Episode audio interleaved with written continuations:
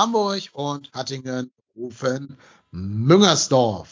Hallo und herzlich willkommen zur letzten regulären Folge der Saison 2021-22 von Trotzdem hier, dem Podcast über den ersten FC Köln. Der erste FC Köln spielt in Stuttgart gegen den ortsansässigen VfB, verliert leider dramatisch, würde ich fast sagen, mit 1 zu 2. Trotzdem erschallen am Ende die Europapokalgesänge der Fans, denn ja, Platz 7 war ja vorher schon safe und Platz 7 ist es nun auch geworden und damit die Playoff-Spiele für die Conference League, während sich der VfB Stuttgart zeitgleich gerettet hat durch den späten Siegtreffer von deren Kapitän Wataru Endo. Es gibt viel zu besprechen, unter anderem auch viele Reiseberichte aus Stuttgart. Also äh, begleitet uns auf einer wilden Folge hier durch den letzten Spieltag der Bundesliga und dann mal schauen, wo uns diese Reise hinführen wird. Mit dabei an Bord des Hype Trains ist der Fahrkartenkontrolleur aus Hattingen, der Marco. Tut, tut. Ich kontrolliere heute die Fahrkarten. Ja, ähm, und schmeißt die Leute raus, die keins ha keine haben. Ne? Und Maskenverweigerer. Ja. da hättest du einige erwischen können auf meiner Bahnfahrt nach Stuttgart, aber das ist eine andere, andere Geschichte. Und dann ähm, unermüdlich im Einsatz im Kohlekeller des Zuges ist ein richtig echtes Mitglied des Mitgliederrates des ersten FC Kölns. Bei uns heute zu Gast Mario Valentino. Moin Mario, grüß dich. Moin oder Abend vielmehr. Hallo. Ach, hier in Hamburg sagen wir immer Moin zu jeder Tages- und ja, Nachtzeit. ja. Das ist, das nimmt sich nichts. Ihr beiden habt mir gesagt, ihr seid nicht in die Eisenbahn gestiegen und seid zu Hause geblieben, habt das Spiel im Fernseher verfolgt. Das ist gut, dann habt ihr deutlich mehr von dem Spiel mitbekommen als ich, der in Stuttgart war und äh, ganz viel drumherum erlebt hat, das ich nachher alles auch erzählen werde, aber jetzt sag mal eher nicht analytisch auf dieses Spiel blicken kann. Aber mich würde mal interessieren, was kam denn so bei euch am Fernseher alles vom Spiel und von der Stimmung vor Ort an? Ich muss ganz ehrlich sagen, ich fand die Stimmung tatsächlich sehr, sehr, sehr, sehr gut. Also man hat tatsächlich, also was ich ja immer geil finde, ist, wenn so, wenn die Gästefans äh, grundsätzlich in einer Farbe da auftreten. Also du hast diesen roten Block gesehen und der der Gästeblock ist ja in, in Stuttgart auch ähm, so seitlich äh, links auf der Seite im Stadion sozusagen. Und ähm, der ist ja dann auch tatsächlich bei fast allen Fernseheinstellungen äh, auf der Seite, wo das Tor steht, immer im Bild. Ähm, war tatsächlich sehr eindrucksvoll zu sehen und ich sag mal, diese Pyro-Show am Anfang, das ist natürlich tatsächlich auch äh, sehr eindrucksvoll gewesen. Also sah schon stimmungstechnisch sehr gut aus. Ja, dem kann ich mich im Grunde so anschließen. Also ich finde, es war ein äh, würdiger, äh, ein würdiges letztes Spiel, ein würdiger Bundesliga-Abschluss. Auch die Voraussetzungen waren ja sehr gut und das hat im Grunde dann äh, eine sehr gute Stimmung versprochen und ich glaube, da wurden wir auch nicht enttäuscht. Ja, absolut. Also vor Ort war es, glaube ich, sogar noch mal ein bisschen krasser. Ähm, ich weiß nicht, ob ich schon mal ein Stadion erlebt habe, wo so viel Druck auf dem Kessel war. Ich habe natürlich jetzt da, wo ich war, vor allen Dingen die Auswärtsfans mitbekommen. Ich war ja im Auswärtsblock drin, also ich habe jetzt von Mhm. von Stuttgart nicht so viel mitgekriegt. Da war aber, glaube ich, auch sehr viel los. Aber uns war so eine Lautstärke und so eine krasse Stimmung. Ähm, das Stuttgart hat ja auch so ein, so ein sehr tief gehendes Dach über den Tribünen. Dadurch hat sich auch die ganze Lautstärke nochmal so unter dem Dach quasi äh, gesammelt und wurde wieder von dem zurückgeworfen und so. Also das war schon richtig, richtig krass. Da war schon mega Druck drauf. Ich war auch am Ende richtig so körperlich erschöpft, einfach vom, vom, vom Anfeuern, vom Jubeln, vom Singen, vom mittendrin sein. Ähm, das war schon richtig krass. Also da, allein unter dem Aspekt war es für mich ein total befriedigender Abschluss, was jetzt so das Drumherum angeht. ja, das Spiel selber war natürlich nicht ganz das befriedigende Ende. Wie kam denn am, erst, äh, am Fernseher die erste Halbzeit rüber für euch? Äh, ich muss tatsächlich sagen, dass ich ähm, das Spiel auf zwei Geräten geguckt habe. Ähm, auf dem ersten Fernseher oder auf dem ersten Gerät lief tatsächlich das Köln-Spiel und auf dem zweiten das Union-Spiel, weil ich gedacht habe, so vielleicht ist ich hatte tatsächlich, ich, ich weiß nicht warum, ich war einfach, ich war irgendwie vor dem Spiel tatsächlich sehr, sehr ruhig und habe gedacht so, ja, gut, das werden wir mal sehen, was, was das für uns gibt und hatte tatsächlich irgendwie nicht so die große Hoffnung, dass Bochum das irgendwie gewinnen wird, weil ich tatsächlich geglaubt habe, dass Union dafür schon zu stabil spielt diese Saison. Hatte aber trotzdem so die leichte Hoffnung, dass die Bochumer da vielleicht irgendwie ganz frei aufspielen können und da was zaubern können. Und dann kam halt relativ schnell der Führungstreffer für, für Union und da war, ich war irgendwie komplett tiefenentspannt, weil ich gedacht habe, so, ja, im schlimmsten Fall spielen wir halt Euro Conference League Playoffs. Also ich meine, das ist immer noch deutlich, deutlich mehr als das, womit wir alle hätten rechnen können. Und ähm, ich wollte mir halt einfach auch nicht diese Enttäuschung dann geben, weil wenn, wenn du halt davon ausgehst, es geht, ja, wir haben noch die Chance, ja klar ist die da, aber äh, dafür mussten wir erstmal unsere Hausaufgaben machen was wir halt auch dann im Endeffekt nicht gemacht haben und mussten halt von einem Patzer Unions oder einem Unentschieden zumindest hoffen und ja, dann führt Union da relativ schnell, ich glaube nach fünf oder sechs Minuten 1-0. Du kriegst diesen Elfmeter gegen dich und dann habe hab ich schon gedacht, so ja, gut, das Spiel ist gleich vorbei und äh, dann hält Schwäbe den und du kassierst ja direkt im Nachgang das 1-0 für Stuttgart. Also da habe ich schon gedacht, so, yo, danke auch für nix. Also ich war da, ich hatte das Spiel nicht so krass gegriffen, wie ich es eigentlich erhofft hatte. Ja, bei mir war das anfangs auch so. Also ich war auch so in den Tagen vor dem Spiel eigentlich null nervös. Mit, mit Wolfsburg ist wirklich jede Nervosität einfach von mir abgefallen. Also um mal das Bild vom Intro wieder zu bedienen, so ich war voll auf dem Hype-Train vor dem Wolfsburg-Spiel ich war hyper nervös die ganze Woche. Ich konnte eigentlich an nichts anderes mehr denken als an dieses Spiel. Und als das Spiel dann durch war, ist das alles vor mir abgefallen. So, wir hatten es verloren. Es war damit so die ganz große Chance war irgendwie nicht mehr da. Es war weg. Und damit ist eigentlich auch so die Anspannung weg gewesen, auch jetzt im Vorfeld äh, von Stuttgart. Das hat sich dann irgendwann im Laufe des Spiels relativ schnell aber auch wieder in die andere Richtung äh, umgeschlagen. Es war so diese Elfmeterszene. Dachte ich auch so, das darf nicht wahr sein. Okay, gut, ähm, dann ist das halt so. Und als Schwäbe das Ding dann hält und dann noch so hält, bin ich erstmal eine Runde durch den Garten gerannt, wie so ein Irrer. Und habe tatsächlich dann den eigentlichen Treffer nur so gehört, weil dann auf einmal so von drin der Kommentator so rief so, und da ist er dann doch drin oder irgendwie sowas in der Art. Und ich dachte so, das darf nicht wahr sein. Haben wir jetzt getroffen oder was ist gerade passiert? Ne? Und dann habe ich gesehen, dass Stuttgart führt und ich dachte, okay, was ist hier jetzt gerade passiert? Ne? Und das war so der Moment, wo dann so langsam doch die Anspannung durchbrach und äh, die hielt dann eigentlich auch sehr, sehr lange an, bis eben kurz vor Schluss. Äh, muss ich sagen, bin ich dann doch sehr mitgegangen. Das hätte ich im Vorfeld des Spiels so nicht erwartet. Aber ja, der FC schafft es ja dann doch irgendwie immer wieder. Ja, also ich glaube, da braucht man noch gar nicht groß drum herum reden. Die erste Halbzeit war halt echt Mist die war einfach nicht gut von uns. Ähm, ihr habt das gerade, ihr habt das gerade schon gesagt, ohne Marvin Schwebe kann es, wenn es doof läuft, 3 bis 4-0 stehen für Stuttgart. Ähm, da waren ja so oft Chancen, wo du sagst, die haben wahrscheinlich einen Expected Goals Wert von irgendwie 1,0 oder sowas, also eine hundertprozentige Wahrscheinlichkeit. Einmal ein bisschen Glück, dass gerade Endo halt den Ball nicht kontrollieren kann, da konnte Schwebe jetzt nicht mehr eingreifen, aber unterm Strich keine gute erste Halbzeit. Ich weiß nicht, woran es gelegen hat. Vielleicht hat dieses Wolfsburg-Spiel in der Woche davor so ein bisschen den Stecker gezogen und so ein bisschen so das Gefühl verbreitet, äh, dass unser, unser Momentum vorbeigezogen ist, dass wir unseren, unseren ja, Flow verloren haben. Vielleicht liegt das da, ich weiß es nicht. Was ich aber dann wirklich bewundernswert finde an dieser Mannschaft und auch am, am Trainerteam um Steffen Baumgart, dass der das halt schafft, dass in der Kabine in den 15 Minuten der Halbzeitpause ähm, irgendwas passiert in dieser Mannschaft und dann eine andere Mannschaft mit einem ganz anderen Gesicht auf den Platz zurückkehrt.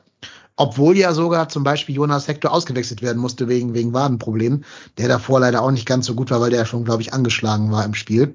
Ähm, aber normalerweise ist ja, wenn Janis Horner spielt, ohne jetzt dem Janis was Böses zu wollen, aber das ist ja schon ein Downgrade gegenüber Hector, weil der einfach so super wichtig ist für, für unser, unseren Verein, unsere, unsere Mannschaft. Ja, wenn der dann ausfällt und du trotzdem eine relativ starke zweite Halbzeit spielst, dann ist das auch wieder eine Qualität der gesamten Mannschaft, äh, die man hier, glaube ich, auch positiv erwähnen sollte, wenn man schon sagt, dass die erste Mist war. Die zweite war besser. Da haben wir uns dann ja auch Chancen erarbeitet. Ähm, das 1-1 fällt ein bisschen glücklich. Torwartfehler Florian Müller, der den Ball halt genau auf die Rübe von Modest fallen lässt. Der war auch schnell schaltet, also auch schneller als Ito, der da überhaupt abgeschaltet hat. Das hat man richtig in der Körpersprache gesehen, dass der gar nicht mehr äh, zwischen Modest und dem Ball steht, sondern irgendwie schon komplett gedacht hat, okay, der Ball ist safe, während Modest halt auf Sendung bleibt. Aber auch dann hat man ja noch diesen, die Schusschance von Sully, ähm, eine Schusschance von Modest, wo der hätte querlegen können, das leider nicht tut, weil er, ich glaube, Marc Uth nicht gesehen hat. Wir hatten äh, diese, diesen Kopfball von Tim Lemperle und zumindest im Stadion hat sich's wirklich so angefühlt, als wenn das 1 zu 2, also der, das Führungstor für die Kölner äh, in der Luft läge und es jetzt jede Sekunde fallen würde. Das haben sich wirklich, glaube ich, schon alle so ein bisschen aufs Jubeln eingestellt, weil wir total am Drücker waren. War das, hat sich im Fernseher auch so angefühlt, dass wir so eine, so eine Druckphase hatten, wo eigentlich normalerweise immer das 2-1 für uns dann fällt? Oder war das, ist das mehr so ein, so ein Stadion-Bias quasi durch die, durch den krassen Support? Nee, also ich, ich muss, ich muss auch sagen, die zweite Halbzeit war halt bedeutend stärker als die erste. Ich, ich weiß nicht, ob das auch einfach daran liegt, weil man dann konzentrierter guckt. Nach dem Ausgleich von Bochum, der fiel irgendwie so, ich glaube, 79. Da hatte ich das Gefühl, ich, da weiß ich halt nicht, ob die Mannschaft tatsächlich irgendeine Info bekommen hat. Weil ich hatte so das Gefühl, dass die Minuten danach wir irgendwie nochmal irgendwie noch mal eine Schippe draufgelegt haben und auch irgendwie zielgerichteter die Angriffe vorgetragen haben. Das hatte ich auch, aber ich hatte, warum auch immer, irgendwie zu keiner Zeit irgendwie das Gefühl, dass wir das Spiel so richtig 100% drehen können, weil man muss auch dazu sagen, die Stuttgarter haben das tatsächlich gar nicht verkehrt gemacht und weiß nicht, war, war nicht enttäuscht, das ist nicht richtig, aber ich habe gedacht, hm, irgendwie schien tatsächlich so ein bisschen nach, nach dem Wolfsburg-Spiel so ein bisschen der Wurm drin zu sein und ja, ich, wie gesagt, ich, ja, so um die, was weiß ich, 85. Minute fand ich, fand ich uns tatsächlich stärker. Da haben die, haben die Stuttgarter sich auch in den einen oder anderen Schuss geworfen und so mit Beginn der Nachspielzeit wusste ich, dass das ein ganz schweres Spiel für uns wird. Und äh, ja. Dann murmeln die uns da hinten so ein Ding rein. Ja, ich, diese Phase, das, das hatte ich genauso, das habe ich auch äh, ähnlich empfunden, so ab dem Ausgleich eben von Bochum. Wobei ich dazu sagen muss, ich glaube, das ist auch so ein bisschen diese eigene Wunsch so ein bisschen, der da auch mitschwingt, weil man sitzt auf einmal vor dem Fernseher und denkt so, jetzt, ja. jetzt muss es doch passieren, jetzt muss er doch rein, jetzt müssen wir das Ding doch drehen. Und ähm, ich glaube, dass es, wenn man es nochmal so ganz nüchtern sich anguckt, gar nicht so eine extreme, überragende Druckphase war, wie man sich das vielleicht in dem Moment irgendwie selbst auch gerne eingeredet hat. Also ich fand zum Beispiel, wenn ich so rückblickend das sehe, gegen Wolfsburg war bei mir dieses der geht gleich, auf jeden Fall ist er gleich drin, war viel, ähm, viel stärker. Also gegen Wolfsburg war ich absolut überzeugt, dass wir gleich, dass auf jeden Fall gleich ein Tor fallen wird und dass wir das Ding irgendwie noch, noch rumreißen, weil einfach dieser Druck viel präsenter war. Aber ich war auch im Stadion, vielleicht lag es auch so ein bisschen daran, dass ich dann nochmal persönlich mit da vor Ort war, aber ähm, habe ich jetzt doch stärker empfunden als jetzt bei dem Stuttgart-Spiel. Aber trotzdem, ich mir ging das genauso. Ich habe halt, nachdem ich den Bochumer Ausgleich mitbekommen habe, gedacht, jetzt muss es doch einfach passieren. Es kann doch gar nicht mehr anders kommen. Und ja, kam es ja dann leider doch. Hm, ja, also ganz kurz, um Markus ähm, Input aufzugreifen. Die Mannschaft wusste, dass das 2-2 gefallen ist. Okay. Alleine, weil du ja siehst, dass Baumgart Kilian raus und Lemperle reinschmeißt. Also, Ja, das war in okay. der 79. Ne? Äh, das ist ja, klarer Ja. kannst du ja nicht zum Aufbruch. Nee, aber blasen. davor schon, davor schon. Ja, aber so davor um ist ja nichts passiert. Also, der der ist eine, 80. ja, ich 79. hat er gewechselt. Ach, 79. 79. Okay, Ja. ja, stimmt. Ne? Und Ja. dann war ja klar, da standen auch fünf Spieler von uns dauerhaft vorne. Ne? Also die offensiven fünf sind gar nicht mehr zurückgelaufen, die sind alle vorne geblieben ähm, und haben ja nochmal versucht, Druck zu machen. Und da gab's halt so, so einige Situationen, wo du denkst so, ah, wenn dieser eine Pass eine Sekunde früher kommt oder eine Sekunde schärfer kommt oder eine Sekunde oder ein Grad mehr nach links kommt oder so, ist das eine Monsterchance. Ähm, aber ja, irgendwie an dem Tag sollte es nicht sein. Das ist natürlich schon schade. Ja, und dann, äh, es ist schon halt auch bitter, dass du ja zweimal nach einer Ecke da halt einen reinmurmeln lässt. Beim 1-0 ist halt einfach äh, Skalajdzic irgendwie zwei Stockwerke höher als alle Köln-Spieler in der Luft. Ja, und das äh, 2-1 dann, das war ja klar einstudiert von denen. Es war ganz klar eine Variante, dass Ja. da am kurzen Pfosten, ich weiß gar nicht, wer das war, verlängert hat und dann eben hinten keiner bei, bei Endo steht. Ähm, ja, ärgerlich, ne? Du hast ja gegen Fürth auch schon wertvolle Punkte verloren nach so einer schlecht verteidigten Ecke. Ah, das, das ärgert mich, weil das ist irgendwie eine Konzentrationsfrage oder auch eine, ja, eine, äh, ob man auf Sendung ist, so eine Frage, ob man, ob man äh, komplett aufpasst gerade in dem Moment, weil in Ecken kannst du leichter verteidigen als im Spiel heraus irgendwelche Situationen, wo du dich immer auf was anderes einstellen musst, weil Ecken, äh, da kann ja so viel, so viel anderes Neues jetzt nicht bei rumkommen. Ja, stimmt. Da ist, ja. Ich, ja, ich bin bei dir. Ich, ich ja, stimmt. Also die, die Art und Weise, wie wir da die beiden Gegentore bekommen haben, war schon, war schon ärgerlich. Ähm, wie gesagt, ich, wenn man überlegt, dass Stuttgart an dem Spieltag 24 Mal aufs Tor geschossen hat und wir 13 Mal, finde ich, aber, also ich finde, die Stuttgarter haben halt mit mehr Inbrunst nach vorne gespielt im, in der Schlussphase als wir. Ja. Und das finde ich sogar auch nachvollziehbar. Für die ging es ja auch um mehr, Genau. Ähm, Nochmal kurz Expected Goals, wenn wir nochmal drauf gucken wollen. Stuttgart 3,8 und der FC hat 1,1. Ne? Also Ja. es ist schon unterm Strich verdient, dass die gewonnen haben. Will ich gar nicht äh, in Abrede stellen.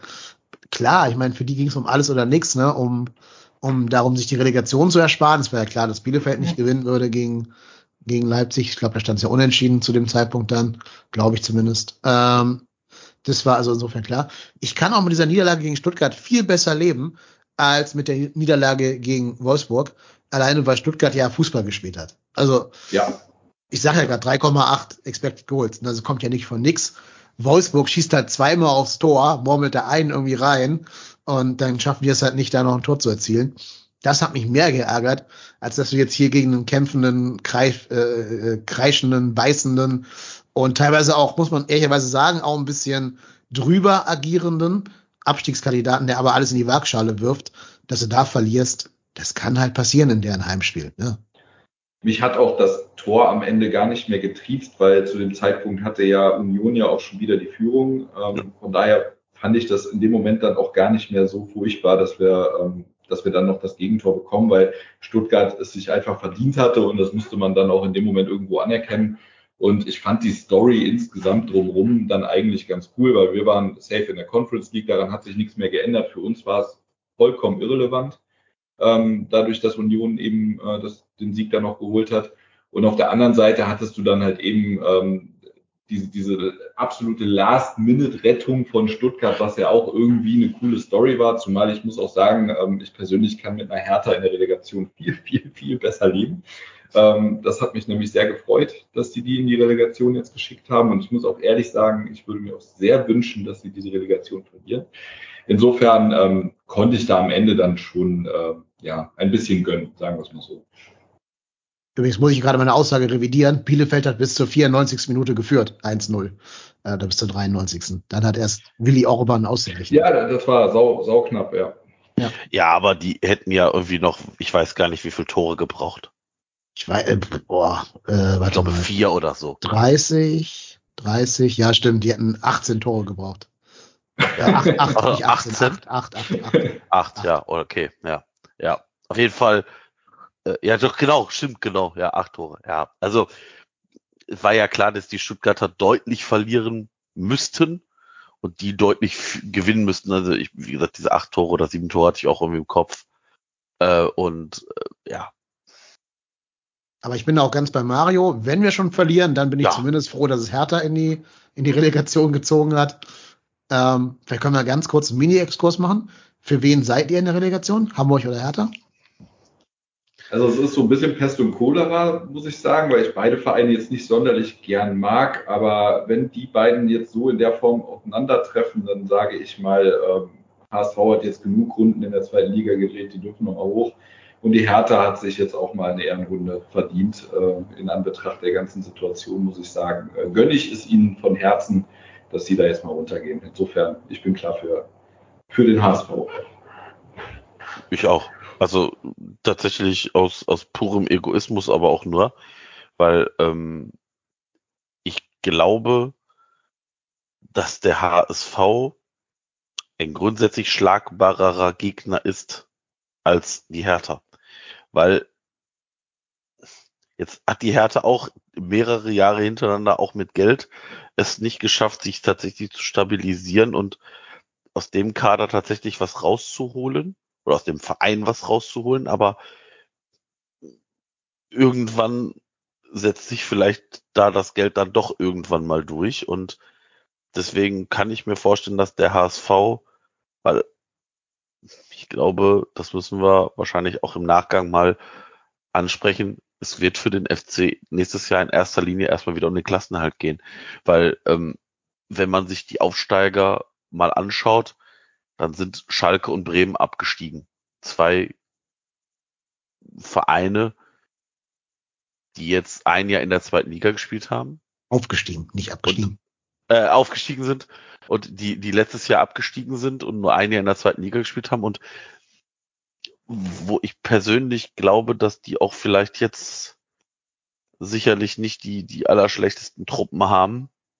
Und da kann ich mir sehr gut vorstellen, dass, dass es für uns ganz gut wäre, wenn der HSV es schaffen würde. Aber weiß ich nicht. Ob jetzt Hertha so viel stärker ist vom Kader her als der HSV? Ich Weiß nicht. glaube, also ich, also nicht vom Kader, also doch äh, vom Kader, von den Einzelspielern deutlich, oder? Ja, also von der Qualität her, aber von der Mentalität, die spielen, die Papier ja mit dem Kader gerade auch. Ja, auf dem Papier sind die Einzelspieler von Hertha ja äh, wirklich gut, ne? aber die haben sich halt keine Mannschaft zusammengekauft, sondern halt eben gute Einzelspieler. Und ich glaube, das ist das, worüber sie gestolpert sind. Ja, definitiv. Und da schafft es ja nicht mal Felix Magath anscheinend, so ein bisschen Zucht und Ordnung reinzubringen bei denen. Also, ja, ich weiß es nicht. Ich glaube, dass der HSV, der jetzt vielleicht so eine, schon so eine eingeschworene Truppe hat, wo, wo nicht so der eine Star irgendwie rausragt, der irgendwelche Ansprüche stellt, wo also nicht so ein, so ein altgedienter Kevin Prince Boateng noch glaubt, er wäre noch irgendwie der große, der große Hero. Vielleicht sogar gefährlicher in der ersten Liga als Hertha, wo halt jeder so eine kleine Ego-Show abzieht. Ja.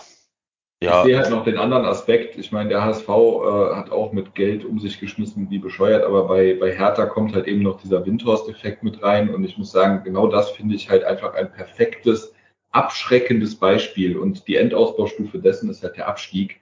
Und äh, deshalb gucke ich da auch so, ähm, so drauf. Also für mich müssen sie runter, einfach um, um da ganz deutlich mal ein, ein Mahnmal nochmal zu setzen in Richtung Investoren sind die Heilsbringer im Fußball, weil man sieht immer wieder, das Gegenteil ist der Fall.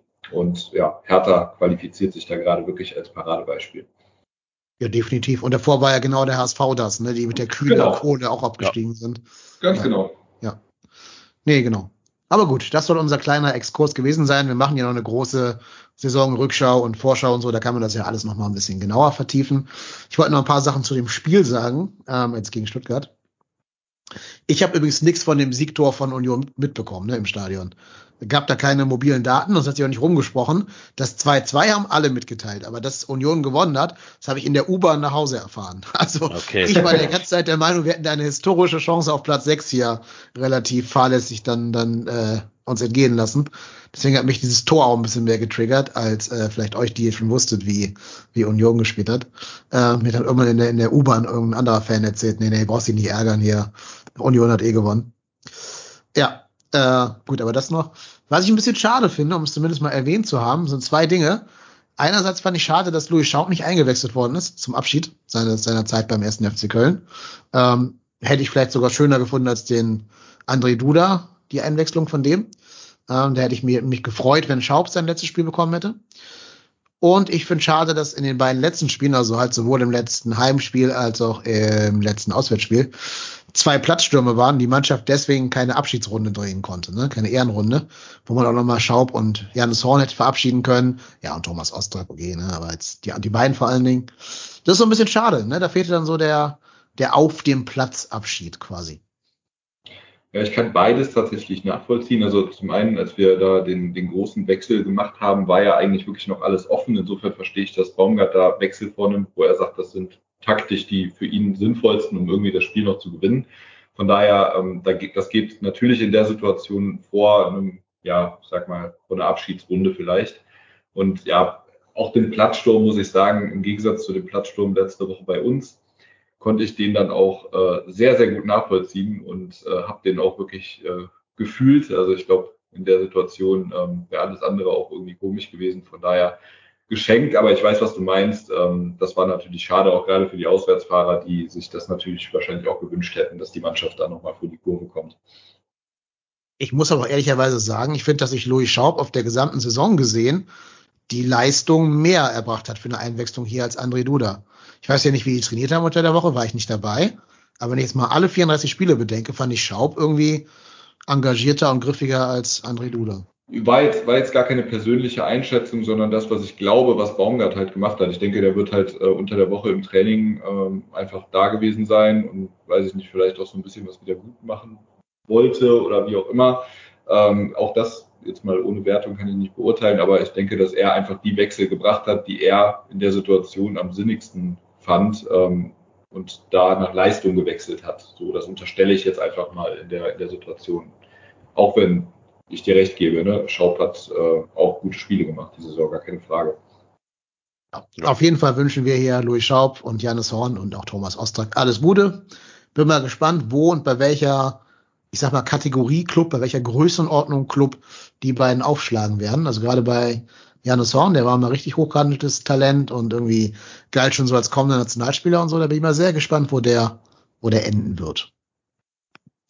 Ja, bin ich tatsächlich auch gespannt. Also das kann ich auch gar nicht einschätzen, ob es ein Bundesligist ist oder oder Hannover. Oder Hannover, genau. Also wie gesagt, ich würde ich hätte jetzt fast gesagt wetten, ich wette hier aber nicht, weil ich habe dieses Jahr schon genug hier verwettet. ähm, ich äh, würde aber tatsächlich ein, eine kleine, kleinen Einstellung Betrag draufsetzen, dass wenn der HSV aufsteigt, er vielleicht ein Kandidat für den HSV sein könnte. Ich denke, das hängt in erster Linie auch ein bisschen an Finanzen. Ähm, da muss natürlich auch entsprechend eine Bereitschaft vorhanden sein, äh, das, das Gehalt zu zahlen, weil ähm, ja, ich meine, finanzielle Gründe spielen natürlich auch eine Rolle, warum beide jetzt äh, nicht mehr für uns spielen werden. Insofern ähm, erhoffen sie sich natürlich wahrscheinlich auch anderswo ein entsprechendes Salär und das muss natürlich derjenige, der sie aufnimmt, dann auch erstmal erstmal bieten. Insofern, ich bin auch sehr gespannt, in, sowohl in sportlicher eben als auch in der Hinsicht, äh, wo es beide dann am Ende hin verschlägt. Genau. Und dann sollte man zumindest noch erwähnen, wir haben es gerade schon mal gesagt, aber ich will es nochmal besonders herausstellen, äh, was für eine unfassbar gute Leistung Marvin Schwebe gebracht hat.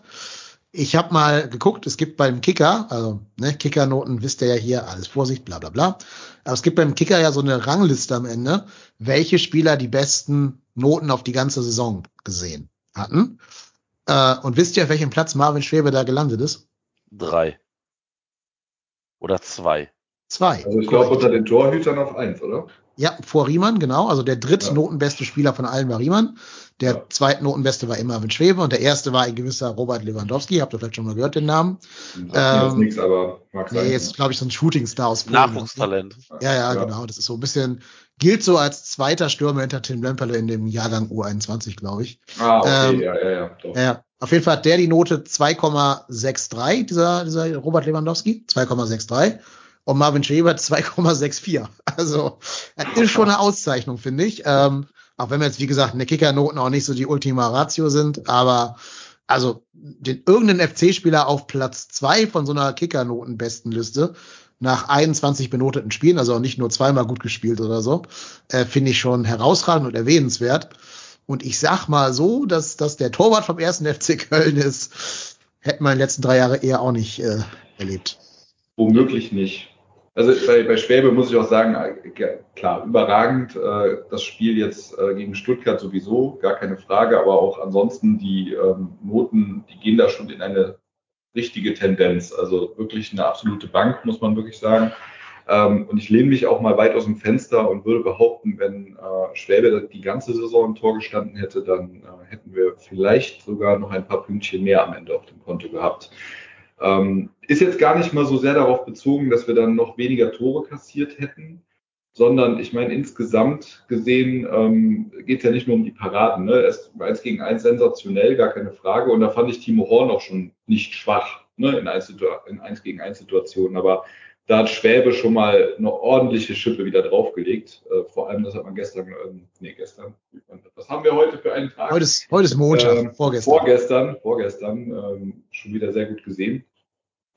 Aber ich finde auch im Mitspiel, ne? also ähm, die Situation, wenn er, wenn er Bälle bekommt, ähm, wie viele Gegner er bindet im Zweifel. Ne? Da kommen dann Gegner, lässt er an den Strafraum rankommen, spielt auch riskante Bälle dann schon mal hinten raus, wirkt dabei aber auch eigentlich fast immer sicher. Und ähm, das ist nochmal eine andere Qualität, die da an der Stelle nochmal reingekommen ist. Und ich glaube, dass über die gesamte Saison gesehen uns das nochmal ein paar Prozent mehr gebracht hätte am Ende. Aber die ist jetzt einfach nur eine blinde Mutmaßung eines äh, dummen Fans. Ja, vor allem wissen wir es, wissen wir es ja nicht, ne? also können wir nicht überprüfen. Wir genau. werden es auch nie erfahren. Vielleicht werden es genau die vier Punkte oder was auch immer gewesen, die uns am Ende zur Champions League gefehlt haben. Wie viele waren es? Na, sechs, okay. Das ist ja noch ein bisschen, noch ein bisschen mehr dann. Man, man, weiß es nicht. Man weiß es nicht. Es waren ja auch im Endeffekt nur die beiden Spiele gegen Wolfsburg und ähm, Stuttgart, ne? die uns gefehlt hätten, um zumindest punktgleich mit Leipzig zu sein. Genau, und dann schon Schwäbe über die ganze Saison, dann wäre auch mhm. die Tordifferenz vielleicht ein bisschen. Aber man weiß es nicht. Ja, wobei, also da ist ein guter Punkt, sprichst du einen guten Punkt an, den wollte ich eh noch hier auf meinem Zettel abarbeiten. Weil ich finde, also auch wenn wir jetzt uns natürlich alle mega freuen, dass es Platz 7 geworden ist und alle zu Recht vollkommen stolz sind auf die Mannschaft, sollte man trotzdem auch nicht über diese beiden Niederlagen am Saisonende einfach so hinweggehen und das so in dieser allgemeinen äh, Feierseligkeit und äh, vor lauter Tommy singen und so vergessen, die auch zu analysieren, diese beiden Niederlagen, weil die waren auch defensiv nicht gut von der Mannschaft. Ne? Also überleg mal, was, was da für äh, Situationen gab, wo ein Spieler vom Gegner quasi frei zum Schuss kam vor dem Tor und der nächste Abwehrspieler 20 Meter weit weg war. Das war ja bei Max Kruses Chance in Wolfsburg so, das war bei dem Tor von Yannick Gerhardt so. Bei Stuttgart ist ja auch zehnmal einer da gefühlt alleine aufs Tor zugelaufen. Da muss man schon auch aufarbeiten und auch sich überlegen, ob ähm, bei allem, bei aller Freude an der Offensive, bei allem Mut zum Risiko, ob man da nicht auch nochmal den Innenverteidigern irgendwie eine andere äh, Leitfaden unter die Hand gibt, dass das so, so, so Situationen ein bisschen weniger vorkommen. Ja, gebe ich dir recht. Ich glaube aber auch, dass wir durchaus Spiele drin hatten, die wir hätten eigentlich nicht gewinnen dürfen. Also Zum den Beispiel? umgekehrten. Also das Spiel in Leverkusen, wenn man da ehrlich ist, haben wir es auch da Marvin Schwerbe zu verdanken, dass wir das überhaupt gewinnen. Überhaupt einen Punkt holen und überhaupt gewinnen. Also. Das stimmt, ja. Ne, also, ja, klar kann man jetzt hingehen und sagen, ja, das sind jetzt die sechs Punkte, aber wir hatten ja auch Spiele dabei, wo wir gepunktet haben, wo wir nicht unbedingt mitgerechnet haben. Und ich glaube, auf die ganze Saison, ich weiß nicht, ob sich das am Ende einfach nachher die Waage gibt, aber ich habe irgendwie tatsächlich aktuell das Gefühl, dass wir eine sehr gute Saison gespielt haben und einfach halt so so ohne Probleme da so durchmarschiert sind. Und das ist das, wo ich so ein bisschen die Hoffnung drin habe, dass wir das auch für nächstes Jahr vielleicht äh, haben, weil ich kann mich dran erinnern, dass wir am 23. Spieltag hatten, waren wir auch auf Platz 7, hatten 35 Punkte und da haben wir hier nach dem, nach dem Sieg gegen Frankfurt, das war dieses 1-0 gegen Frankfurt, wo, wo wir hatten da überhaupt getroffen? Ich weiß es gar nicht mehr. Modest. Ähm, Modest, ja, wahrscheinlich im, im, im, im schlimmsten Fall, also im, im Doch, das war dieser Pressschlag von äh, hier dem Japaner von, von, von Frankfurt. Äh, wie heißt er denn? Der Euro-Typ. Äh, Kamada, der dann Kamada, genau in den ja, Lauf stimmt. von, in den Lauf von, äh, von Modest kam. Ja, ja, stimmt, genau. Und da habe ich, da haben wir hier noch im Podcast gesagt, so, jetzt müssen wir noch fünf Punkte holen. Dann sind wir bei den 40 Punkten. Und da habe ich mich dann in Anführungsstrichen weit aus dem Fenster gelehnt und gesagt, so, vielleicht reicht das am Ende auch, weil zu dem Zeitpunkt lag äh, Augsburg mit 22 Punkten auf dem 16. Rang. Und ja, es hat gereicht. Oder diese Punkte hätten gereicht. Und wenn du überlegst, dass du am 23. Spieltag die Punkte für den Klassenerhalt drin hattest, dann zeigt das halt, was für eine wirklich gute Saison wir gespielt haben. Ich Wir finde, haben eine positive Tordifferenz. Ähm, Auch das hatte der FC, glaube ich, nicht so häufig in seiner Ausrichtung der letzten Jahre. Und was man, glaube ich, auch nicht vergessen darf, wir sind jetzt nicht mit irgendwie einem Punkt Vorsprung. Wir haben Stand jetzt, oder, äh, ne, am, am 34. Spieltag sechs Punkte Vorsprung auf Mainz und, und Hoffenheim. Und sieben auf Gladbach. Vor allen Dingen ab, zehn auf apropos- Frankfurt. Apropos Gladbach, kleinen Trivia-Fact. Ihr könnt euch erinnern, die sind ja irgendwann mal Vierter geworden, haben dann Champions League gespielt mit äh, Lucien Fabre. Wisst ihr, wie viele Punkte die da hatten für Platz 4? Wahrscheinlich 52. Nee, 55. Also ein Sieg Okay. mehr als wir jetzt. Ja. Also es vergleichen ja viele die Saison auch mit, mit der 2017er Saison und ich muss sagen, ganz wesentlicher Unterschied zwischen diesen beiden Saisons ist für mich, 2017 wussten wir alle irgendwie selbst nicht, wie wir eigentlich dahin geraten sind.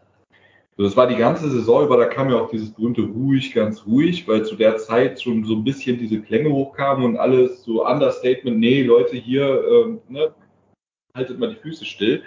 Und diese Saison war das ein ganz anderer Drive, auch vom, vom gesamten Verein, ne? weil alle wussten, wie wir dahin geraten sind, weil wir einfach einen geilen Fußball gespielt haben. So, ne? Ähm, Ein Fußball, den man so vom FC eigentlich gar nicht mehr kannte. Ähm, und da hat überhaupt keiner sich gewundert, so wie, wie sind wir denn dahin geraten, ne? sondern das war eigentlich allen immer klar. Und dass der Verein dann auch hingeht, so in Form von Steffen Baumgart und dann ganz offensiv sagt, so, Klassenhalt ist safe, Haken dran, weiter geht's. Ne? Auch das war damals halt nie wirklich ein Thema, bis, ich sag mal, in die, in die wirkliche Schlussphase hinein, wo, wo dann klar war, wir spielen auf jeden Fall um Europa mit. Da haben wir dann auch mal äh, vorsichtig das Wort Europa da, glaube ich, in den Mund genommen. Aber das war diese Saison ja wirklich ein ganz anderer, eine ganz andere Mentalität und ein ganz anderer Spirit, mit dem wir da zu Werke gegangen sind. Und das ist, finde ich, so, dass, dass die, diese Hauptbesonderheit an der Saison, dass wir wieder als FC so eine wirkliche Gier haben, einfach das Größtmögliche zu erreichen. Und das hat uns eigentlich die ganze Saison über wirklich begleitet und das fand ich äh, wahnsinnig beeindruckend. Also, dass wir jetzt hier uns unterhalten über zwei verlorene Spiele am Saisonende, die dann äh, zu Platz sieben geführt haben und im Grunde so, so vorsichtig äh, eine gewisse Enttäuschung formulieren, das ist eigentlich schon eine Sensation für sich, finde ich. Also das ist ähm, eine ganz, ganz, ganz fantastische Saison, die am Ende ein, ein, ein Mühe getrübt wurde halt eben dadurch, dass wir dann es nicht mehr geschafft haben, das zu konservieren und in den letzten beiden Spielen dann auch noch äh, vollends abzurufen, so wie wir es davor gemacht haben. Aber ist für mich wirklich jetzt in der Gesamtrückschau so ein, ein kleiner, ein kleiner Dämpfer auf einer trotzdem wahnsinnig guten Saison. Ja. Also ich glaube, das kommt einfach dadurch, wie die Siege gelegen sind. Ja. Also hättest du diese beiden Niederlagen jetzt am ähm, 8, 28. Spieltag gehabt und 29. Spieltag und dann die letzten fünf Spiele gewonnen, hättest du genau die gleiche Punktzahl gehabt wie jetzt, aber die Dramaturgie wäre einfach eine andere gewesen, ne? Die ganze, ja, Ja, der ganze Klimax wäre halt da gewesen. Und nicht jetzt ist halt so ein Antiklimax, also in einem Hollywood-Film würden wir sagen, der war aber scheiße, der Film. Äh, das Ende hat nicht mithalten können mit den ersten beiden Akten, aber ist halt Fußball und kein Hollywood-Film. Insofern muss man das nehmen, wie man kommt. Und wie gesagt, das Wichtige ist ja, wir haben es halt geschafft. Europa League, also Qualifikation, Playoff für die Conference League. Äh, Riesenrespekt. Und ich glaube vor allen Dingen, du hast halt eine Mannschaft, mit der du, auf die du aufbauen kannst, wo noch jetzt inzwischen viele junge Spieler drin sind. Also Luca Kilian macht bestimmt den nächsten Schritt seiner Entwicklung, noch demnächst irgendwann. Ähm, ich glaube noch nicht, dass Timo Hüber schon am Ende seiner Entwicklung ist. Wenn Sully bleiben sollte, der hat noch vielleicht Potenzial nach oben. Jubicic ist ein junger Spieler. Also da hat man was, worauf man aufbauen kann. Und ja, dann bin ich mal gespannt, wie das nächstes Jahr aussehen wird. Ja, das äh, sehe ich tatsächlich auch. Und ich glaube, man, wenn man das zu dem, zu der letzten Euro League äh, Qualifikation in Relation setzt, muss man auch sagen, die Entwicklung, die der Kader in der Saison davor hatte, also die, den Entwicklungsschritt, der ist ja jetzt so unfassbar viel höher. Wir 17 war ja 17 war ja irgendwie auch so das Ende einer Entwicklung. Ne? Genau. Ne, also das jetzt sind, wirkt so ein bisschen wieder Anfang. Genau, wir sind 2015, sind wir im ersten Jahr, so sind wir, glaube ich, ich meine, wie 14. oder 13. geworden, dann waren wir irgendwie 10. Ja, ja. und dann waren wir 5.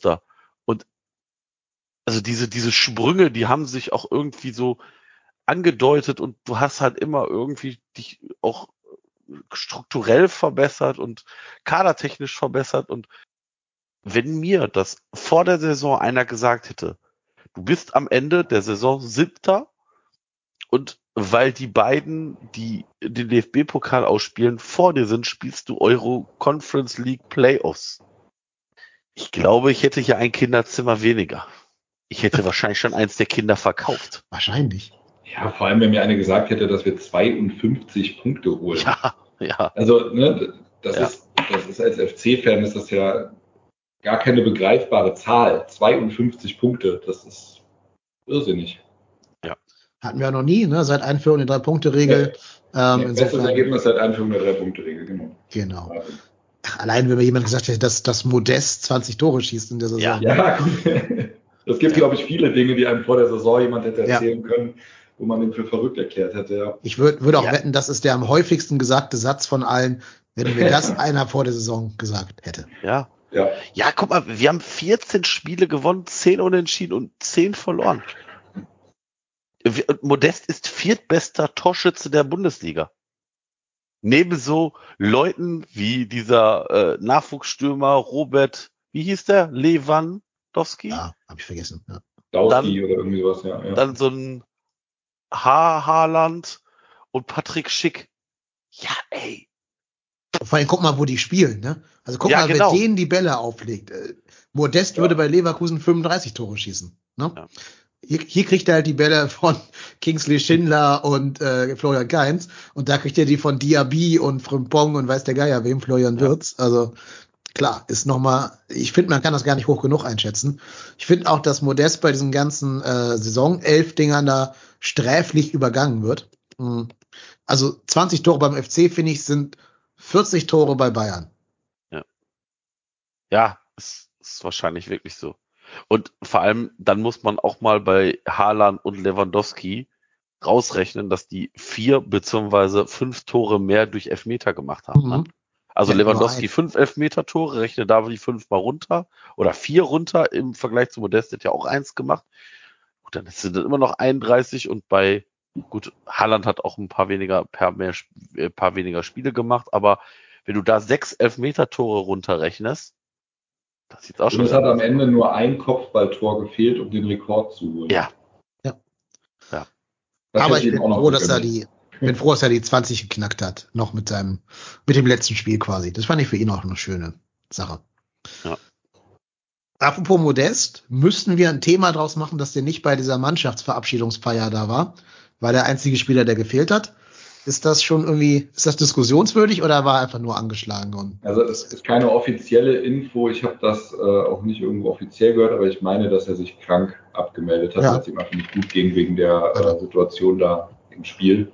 Hat er ordentlich einen auf die Rübe bekommen und ich glaube, der, der hatte einfach einen Umschädel. Also wenn er jetzt, also ich sag mal so, der hat sich beim Trainer abgemeldet, weil es ihm nicht gut ging. Das kommt ja vor. Also ich hätte mir jetzt Sorgen gemacht, wenn er gefehlt hätte, ohne triftigen Grund und ohne sich in Anführungsstrichen abzumelden. Und ganz ehrlich, ich kann mir nicht vorstellen, dass Modest jetzt geht.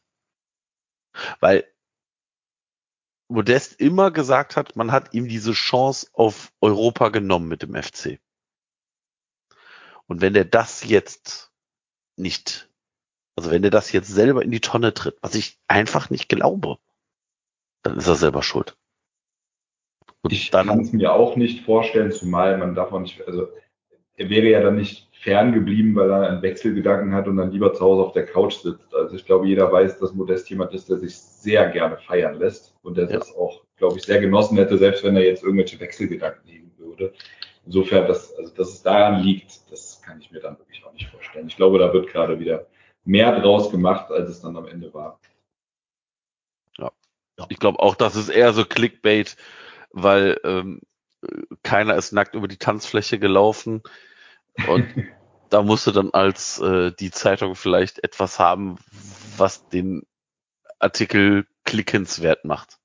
Ja, so ungefähr würde es sein. Ja, nö, gehe ich mit. Da müssen wir kein Thema machen. Äh, gibt noch eine Sache, die ich tatsächlich schade finde. Hat aber jetzt nichts mit der, mit der Saison an sich zu tun. Wisst ihr, dass bei der Auslosung zur Conference League nicht der Name 1. FC Köln auf dem Los draufstehen wird? Steht Cologne, oder was? Nee, da steht einfach nur eine Zahl.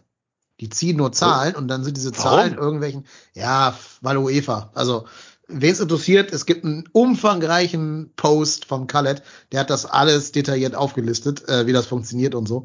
Aber es ist halt wieder so ein UEFA-Ding, die losen auch aus, bevor die alle feststehen. Und dann wird dann nur gelost, Sieger von dritter Playoff-Runde so. X gegen Y und so. Und deswegen Schlimm, ich habe den gelesen Mhm. Und ich habe es im Grunde schon wieder verdrängt, weil es einfach.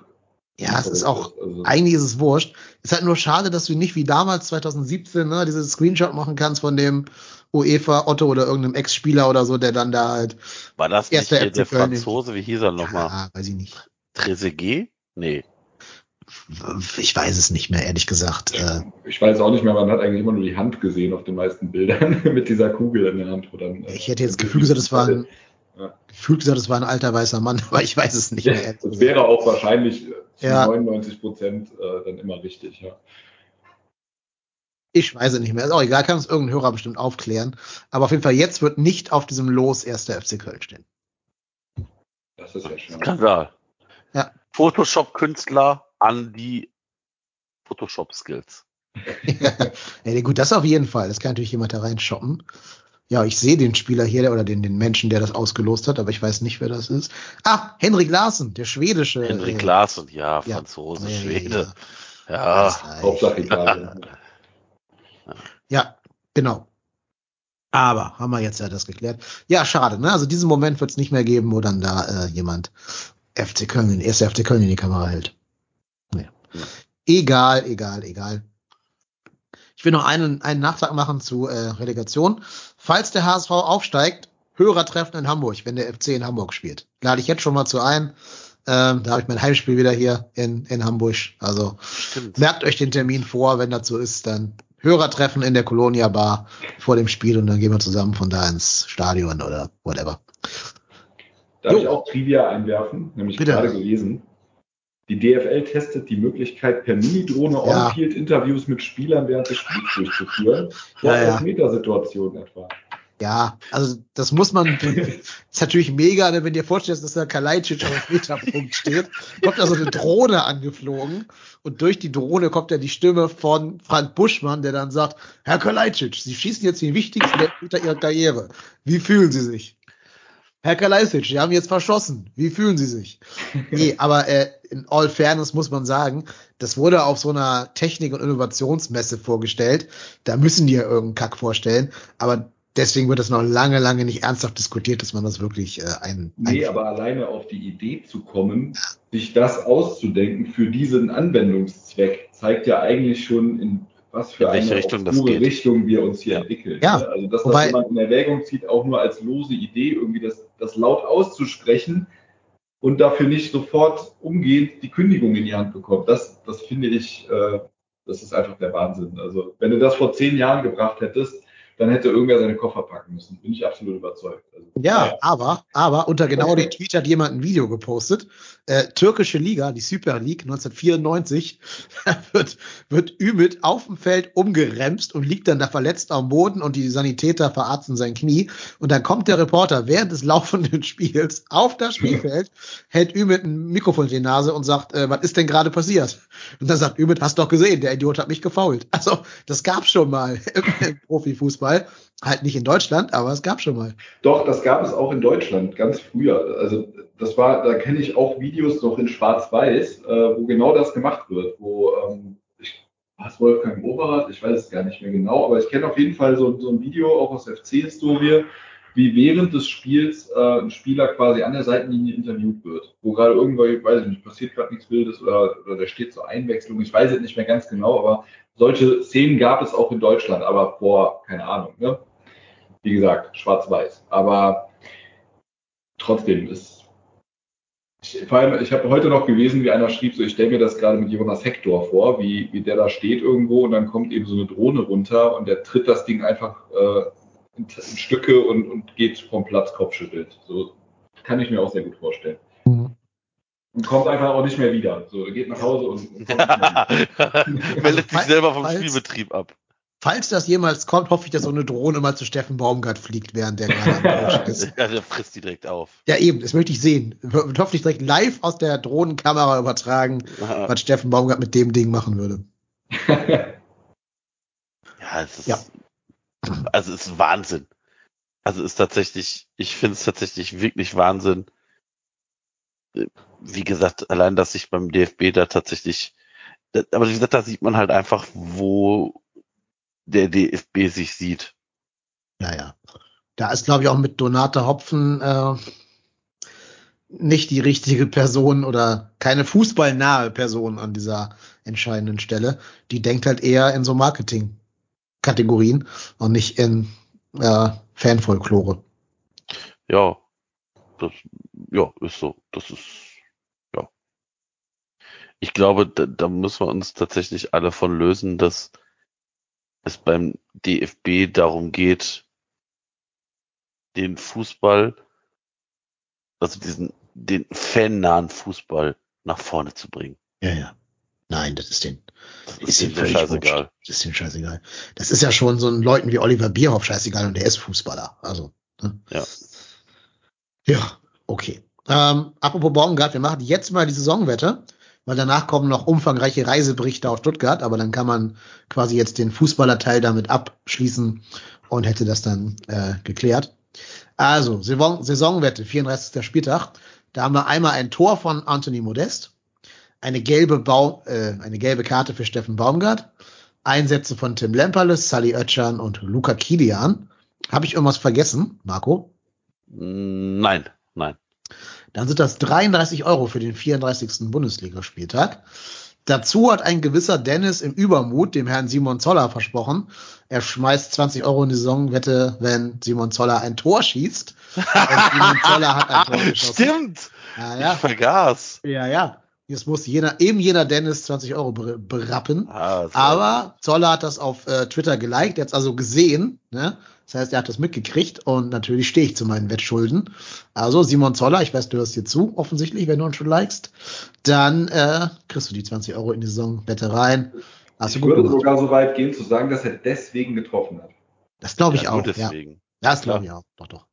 Ich hätte gesagt, jedes Tor von Zoller und von Elvis, aber leider hat Elvis nicht geliefert. Falls er auch gespielt hat. Keine Ahnung. Ich habe das Spiel bis heute nicht gesehen, von Bochum. Naja. Ähm, Marcel Risaldo, unser Hörer und auch gelegentlicher Gast hier, hat gesagt, er gibt 20, äh, Quatsch, 50 Euro für Europa und 5 Euro pro Tor von Modest. Also da kommen nochmal 55. Und vom Julian W. kommen auch nochmal 50 Euro für Europa. Und das alles ergibt insgesamt eine äh, Saisonabschlusssumme von 1202,50 Euro. Wahnsinn. Und da kommt ja immer noch ein bisschen Geld vom Tom oben drauf, was wir noch ausrechnen müssen. Das habe ich noch nicht getan. Also es wird sogar noch mal ein bisschen mehr, aber das liefern wir dann in der äh, Saisonrückschau noch mal ganz konkret nach. Wie viel hatten wir letztes Jahr? Kann ich jetzt gerade nicht äh, nachvollziehen, aber 200 oder so. 1000 Euro weniger, glaube ich, ähm, als jetzt. Weiß ich auch nicht genau. Muss ich nachgucken. Krass. Mhm. Und äh, dann nochmal der Aufruf an alle. Ich glaube, die allermeisten von euch haben schon überwiesen. Aber wenn ihr Hörerinnen oder Hörer seid, die hier bei der Saisonwette mitgemacht haben, dann wäre jetzt der Zeitpunkt gekommen, wo ihr die Kohle rüberschießen müsstet, damit ich es hier alles sammeln kann und dann eine große, dicke Überweisung an die Tafeln Köln vornehmen kann. Also bitte, alle, die es noch nicht getan haben, ich, die meisten haben es wie gesagt schon getan, aber alle, die noch nicht äh, dazu gekommen sind, machen das bitte jetzt. Spätestens, ich sag mal, zwei Wochen habt ihr ab jetzt Zeit, weil dann nehmen wir wahrscheinlich irgendwann die Saisonrückschau auf. Und dann wäre es cool, wenn alles da ist, weil dann machen wir in der Saisonrückschau live die Überweisung.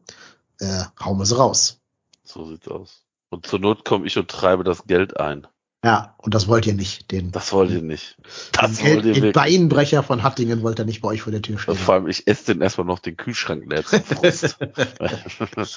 und, und benutzt noch deren Toilette hinterher. So sieht's aus. Ja. So, das war der sportliche Teil. Wie gesagt, große Saisonrückschau kommt separat irgendwann. Habt ihr Lust, dass ich euch ein bisschen von meiner Reise nach Stuttgart erzähle? Gerne. Sehr gern. Bin ich auch nicht alleine, weil wir haben nämlich insgesamt eins, zwei, drei, vier, fünf Sprachnachrichten bekommen von Hörerinnen und Hörern, die ebenfalls auf dem Weg nach Stuttgart waren und alle ganz viele kleine Geschichten erlebt haben. Und da kann man, glaube ich, unheimlich viel erzählen. Ein paar Sachen müssen wir auch erzählen, weil die sind, ähm, die gehen eigentlich nicht. Das ist ein totaler Skandal eigentlich sogar. Deswegen würde ich sagen, bleibt mal ruhig liebe, äh, dran, liebe Hörerinnen und Hörer, weil das sind so Sachen, über die berichten leider so etablierte Medien jetzt eher nicht, was so am Einlass passiert, wie Fußballfans behandelt werden und so. Und deshalb finde ich es wichtig, dass zumindest wir hier unsere kleine äh, Mini-Plattform nutzen, um das dann nachher auch von Betroffenen selbst, dass wir die zu Wort kommen lassen. Weil finde ich schon wichtig, dass das alles, was passiert ist, so ein bisschen Gehör findet. Aber ich fange mal mit dem entertainenden äh, Teil an. Also inzwischen weiß es ja jeder, ich bin ja aus Hamburg angereist und ähm, es gab zwei, nee, drei Züge, die man hätte nehmen können, um so halbwegs zeitnah in Stuttgart anzukommen. Der eine wäre gefahren, nachts um drei. Ne, fährst um drei los und bis um neun morgens in Stuttgart. Ja, ist ein bisschen, ein bisschen früh, würde ich sagen. Der zweite wäre gewesen um 5.15 Uhr. Dann bist du um, ich glaube, 11 Uhr oder was in Stuttgart. Das ist okay. Der dritte ist um 7.20 Uhr gefahren und wäre um 12.25 Uhr in Stuttgart gewesen. So, jetzt haben ich und zwei andere äh, Jungs, die Bucky kennt ihr auch und der Mario war auch schon mal Gast bei uns, ein, ein anderer Mario, nicht du, sondern äh, der Gummel Gumba, der schon mal bei uns bei Deshalb hier zu Gast war. Die haben dann gesagt, okay, dann nehmen wir um sieben den Zug, 12.30 Uhr da sein, ja, passt ja. Da habe ich auch gesagt, okay, ist mir lieber zwei Stunden länger schlafen, ist ja super. Hab aber schon gedacht, so, ah, 12.20 Uhr, Deutsche Bahn, boah, lass das mal was schief gehen, eine Stunde verlierst du immer unterwegs irgendwo. Und dann wird das alles schon so ein bisschen knapp, wenn du noch ein bisschen was essen willst da und dann rüber zum Stadion und so. Naja, aber ich habe gedacht, passt schon alles irgendwie, ne? So, dann, wir schreiben jetzt den Freitagabend, also der Freitag vor der Abreise nach Stuttgart.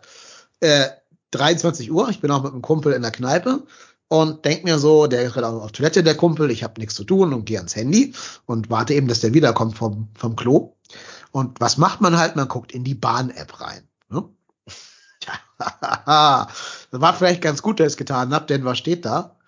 Kabelbrand am Hauptbahnhof Hamburg. Alle Züge des Fernverkehrs verspäten sich oder fallen aus. Und da stand da so eine Liste mit allen Zügen, die betroffen sind. Und da stand pauschal, jeder Zug nach Süddeutschland fällt aus oder erhebliche Verspätung. Ja, hm, da habe ich mir gedacht, 12.20 Uhr, schaffst du nicht.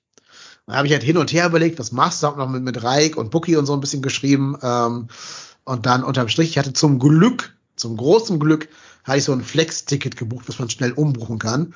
Da zahlst du irgendwie 10 Euro Strafgebühr, whatever, und dann kannst du umbuchen. Und dann habe ich halt noch schnell auf diesen 5 Uhr Zug umgebucht, morgens. Ne? Den haben der Reik und seine Kumpels eh genommen, also da war ich dann mit denen halt im Zug, hab mir gedacht, komm, ist mir lieber, habe ich zwei Stunden mehr Puffer, äh, Deutsche Bahn, ich weiß, dass ich die brauchen werde, diese zwei Stunden, mach das mal lieber und scheiß auf die 10 Euro. Habe ich halt umgebucht und bin dann wirklich morgens um fünf äh, am Hauptbahnhof aufgelaufen hab aber die Nacht dann nicht mehr geschlafen. Also inzwischen war es in der Kneipe irgendwie eins oder so, habe ich mir gedacht, komm, jetzt ins Bett gehen brauchst du auch nicht mehr.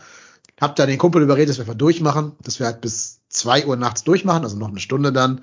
Dann bin ich kurz nach Hause, habe mich frisch gemacht, ähm, Sachen gepackt oder zusammengepackt halt noch. Ähm, ja, und bin dann so um, weiß ich nicht, 4.30 Uhr oder was zur U-Bahn gelaufen und war dann um 5 Uhr am, am Hauptbahnhof Hamburg, wo halt schon mal stand, der Zug hat 40 Minuten Verspätung. Also Boah, Alter. schon super los, ne? Hm. Ja, aber im Endeffekt, also das war bei uns der einfache Teil. Der Zug kam, der Reik hatte uns schon Plätze drin besorgt. Äh, schön hier diese Bahn-Komfort-Sitze, die für die, für die besseren Menschen vorbehalten sind, eigentlich schön, schön assi-mäßig blockiert. War aber super. Vier Leute, passt genau so ein Vierersitz, äh, irgendwie sechs, sechs, äh, drei Sechserträger Kölsch dabei, also super schön. Äh, ganz entspannte Fahrt, wir hatten überhaupt kein Problem. Aber wer ist nicht gefahren? Der Zug um sieben. Also hätte ich diesen Zug nicht umgebucht, wäre ich nicht äh, pünktlich losgefahren. Und wie gesagt, Bucky und Mario haben ihn ja genommen. Die waren nicht pünktlich zum Anpfiff im Stadion, weil da so viel Verspätung war. Der Zug ist ganz ausgefallen, dann ist da irgendein anderer Zug gefahren. Der ist dann aber nur nach Mannheim und dann mussten die umsteigen und so. Die hatten unterm Strich, glaube ich, sogar die Fahrt ihres Lebens, haben sie mir erzählt. Da war irgendwie mega Stimmung im Bordbistro und so, aber äh, sie waren halt nicht pünktlich zum Anpfiff im Stadion. Ja, also Spaß mit der Deutschen. Thank you for traveling with Deutsche Bahn. So ist das, genau. Thank you for traveling with Deutsche Bahn. Sobald ne, so ein Kabelband ist, klappt der ganze Laden nicht mehr. Kannst du alles vergessen. Aber gut, wir haben es geschafft. Bitte? Nicht pünktlich gewesen und reingekommen? Ich weiß es nicht genau. Ich habe seitdem keinen Kontakt mehr zu denen gehabt. Die sind der Bookie, Bookie melde postet dich. Noch. Ja, der Bookie postet ich hab- auf Twitter, also der Ich lebt habe jetzt noch. mittlerweile von einigen gelesen, die halt nicht pünktlich zum Anpfiff geschafft haben, aus welchen Gründen auch immer, und dann halt nicht mehr reingelassen wurden. Und das ist halt natürlich dann äh, doppelt bitter. Ja. Nee, ich weiß es nicht. Keine Ahnung. Müsste man uns mal erzählen, wenn er hier zuhören sollte, wie das im Endeffekt ausgegangen ist. Ähm, aber zu der Einlassgeschichte komme ich gleich noch. Ja, jedenfalls, wir waren dann pünktlich in Stuttgart, haben noch ein bisschen was gegessen, waren auf irgendeinem so Schlossplatz, wo die FC-Fans sich versammelt haben und Stuttgart zur Heimspielstätte gemacht haben. An der Stelle nochmal ganz lieben Dank an Micha, falls du hier zuhörst. Micha, Micha hat mich mit Schnitzelbrötchen versorgt und ich glaube, die haben dafür gesorgt, dass ich keinen Totalabsturz hatte, sondern einfach ganz äh, entspannt bleiben konnte. Das war genau die Grundlage, die ich in dem Moment dann gebraucht habe. Danke, Micha, du bist ein Lebensretter. Ja, und dann sind wir mit der S-Bahn rüber zum Stadion. Ähm, und da haben wir eigentlich schon die erste Sprachnachricht, weil ein Hörer hat uns von seiner Fahrt mit der S-Bahn vom Stuttgarter Hauptbahnhof zum Stuttgarter Stadion äh, berichtet. Und ich finde, das sollten wir uns mal kurz anhören. Das ist der Heiko und der Heiko erzählt jetzt, wie er mit der S-Bahn angereist ist. Guten Morgen. Mit einer Heimspielstimmung in der S-Bahn zum Stadion. Mit einer Wahnsinnsstimmung im Stadion aus der Gästekurve. So war mein Anreise nach Stuttgart. Ja, muss man nämlich auch sagen, also die S-Bahn war ganz klar in der Hand der Kölner. Ich glaube, die Stuttgarter sind alle zu Fuß hingegangen vom Stadion, äh, vom, vom Hauptbahnhof zum Stadion, ich weiß es nicht. Aber äh, die, die S-Bahn gehörte auf jeden Fall uns. Mir tat sehr leid, da saß so ein älteres Ehepaar, die wollten einfach nur irgendwo hin zu irgendeinem Kaffee und Kuchen. Wir sind da wirklich mitten reingeraten zwischen die ganzen FC-Fans. Die taten mir so ein bisschen leid. Das waren so zwei Schwa- Schwaben, die nicht so genau wussten, wie ihnen da gerade geschieht. Ähm, gut, aber bisschen Schwund ist immer. Was schon mal super scheiße ist, ist der Weg von der S-Bahn zum Stadion. Ich weiß nicht, wer das da gebaut hat in Stuttgart. Keine Ahnung. Es ist super beschissen. Du kommst auf der genau gegenüberliegenden Seite von der, von der Gästekurve an und hast zwei Möglichkeiten. Entweder gehst du direkt an der Cannstatter Kurve vorbei, was nicht zu empfehlen ist mit äh, Auswärtstrikots. Oder du musst durch so einen kompletten Industriepark irgendwie zwei Kilometer durchlatschen, äh, wo du zwischendurch denkst, du bist völlig falsch irgendwo abgebogen. Da kommt alles, da kommt irgendeine Porsche Arena und eine, was weiß ich, irgendein so ein Polizeisportverein, Biergarten. Du siehst aber dieses Kackstadion nirgendwo und geh, gehst einfach nur und denkst die ganze Zeit, du gehst in die falsche Richtung. Da fahren auch keine äh, Transferbusse, Shuttlebusse oder sowas. Super scheiße für alle Menschen, die vielleicht im Rollstuhl sitzen oder gehbehindert sind oder sonst wie irgendwie körperlich eingeschränkt sind oder älter sind oder so. Also super, super beschissen. Keine Ahnung, überhaupt nicht barrierefrei und so. Finde ich mega, mega, mega scheiße, wenn sowas überhaupt nicht mitgedacht wird. Ähm, aber auch dazu haben wir eine Sprachnachricht. Und zwar ist das diesmal der Javier, der Colonia 95. Den kennt ihr nämlich auch als Hörer dieses und Gast dieses Podcastes. Und der hat uns von seiner Anreise von der U-Bahn, äh, von der S-Bahn meine ich, zum äh, Stadion erzählt. Hallöchen. Ja, wie einige FC-Fans haben uns auch wir gedacht, komm, nehmen wir mal die Bahn. Das sollte ja eigentlich reibungslos äh, verlaufen. Schon von anderen mitbekommen. Die hatten ein paar mehr Probleme als wir. Für uns ging es gegen 20 nach 8 los von Köln Hauptbahnhof. Ähm, da habe ich auch schon einige gehört, die waren schon viel früher unterwegs. Was man nicht alles so für den Verein macht. Ne? Wir haben uns auf jeden Fall gut eingedeckt noch für, für die Hinfahrt. Und die war halt auch voll mit, mit FC-Fans. Ne? Also hier überall äh, lief so ein bisschen Musik. Äh, paar haben gefeiert, ein paar haben halt einfach nur, nur gequatscht, äh, dies, das, was man halt so, wenn man mit der Bahn fährt, kennt man das ja, wenn man, wenn man mal öfter auswärts gefahren ist.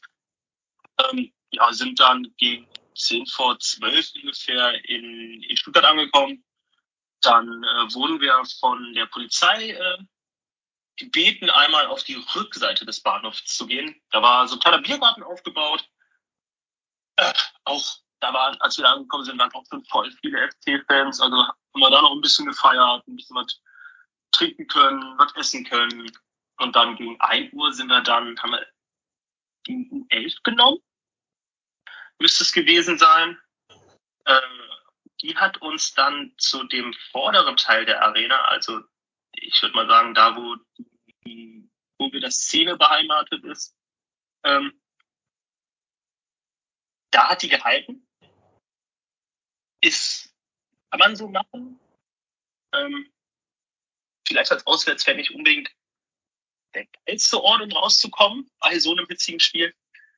Aber ja, wir mussten dann halt einmal komplett in die ganze Arena laufen. Und auch noch irgendwie an so einem kleinen Industriegebiet mäßig mussten wir auch noch vorbei, um dann irgendwie zum Auswärtsblock zu äh, gelangen. Das hat dann aber auch äh, geklappt, sodass wir noch frühzeitig da waren. Ähm, wir haben jetzt nichts mitbekommen, dass die irgendwie schikanieren. Also wir haben da jetzt nichts mitbekommen, dass man irgendwie über, über den Zaun da klettern musste oder ähnliches. Äh, das war wohl nach uns. Ähm, ja, zum, zum Spiel. Ich glaube, da habt ihr schon gesagt. Und auf, auf dem Rückweg dann vom Stadion, da haben wir uns gedacht, weil wir halt noch ein bisschen Zeit haben, gehen wir mal zu Fuß und dann haben wir uns mal diesen, diesen, den Weg vom, vom Stadion zum Hauptbahnhof angeschaut. Da ist man auf jeden Fall, also da gibt's Schlimmeres. Ähm, ging auch recht zügig, das haben wir gebraucht, dafür schon eine Stunde. An so einem Park also da kann man jetzt nicht meckern, ne? Ähm, haben uns da noch gedacht? Jo, Dankeschön. Das war der Javier. Ähm, genau, das ist noch bestätigt, was ich gerade gesagt habe. Und das ist natürlich auch so ein, ja, so ein Setup für Stress, wenn du halt die, die FC-Fans an der Cannstatter Kurve vorbei äh, lotst. Und da kommen wir jetzt auch zu den weniger schönen Vorfällen. Bis jetzt war alles so ein bisschen so, kann man ja weglachen, was da passiert ist. Ne? Aber jetzt kommen die Sachen, die ich nicht im Lachen finde. Ähm, eine Geschichte ist leider dem FC-Fan Lennart passiert. Der ist 17, also das muss man im Hinterkopf haben, dass es hier um einen 17-jährigen jungen Mann geht. Und dem wurde halt leider von einem äh, Stuttgarter sein Hut geklaut vom Kopf. Ähm, und dabei hat dieser Stuttgart-Fan ihn auch halt tatkräftig angegriffen, also tätlich angegriffen, hat ihn wohl auf den Hinterkopf geschlagen. Äh, Lennart sagt, er weiß nicht genau, ob dieser Schlag mit Absicht war oder nur im Versuch, diesen Hut da zu erbeuten.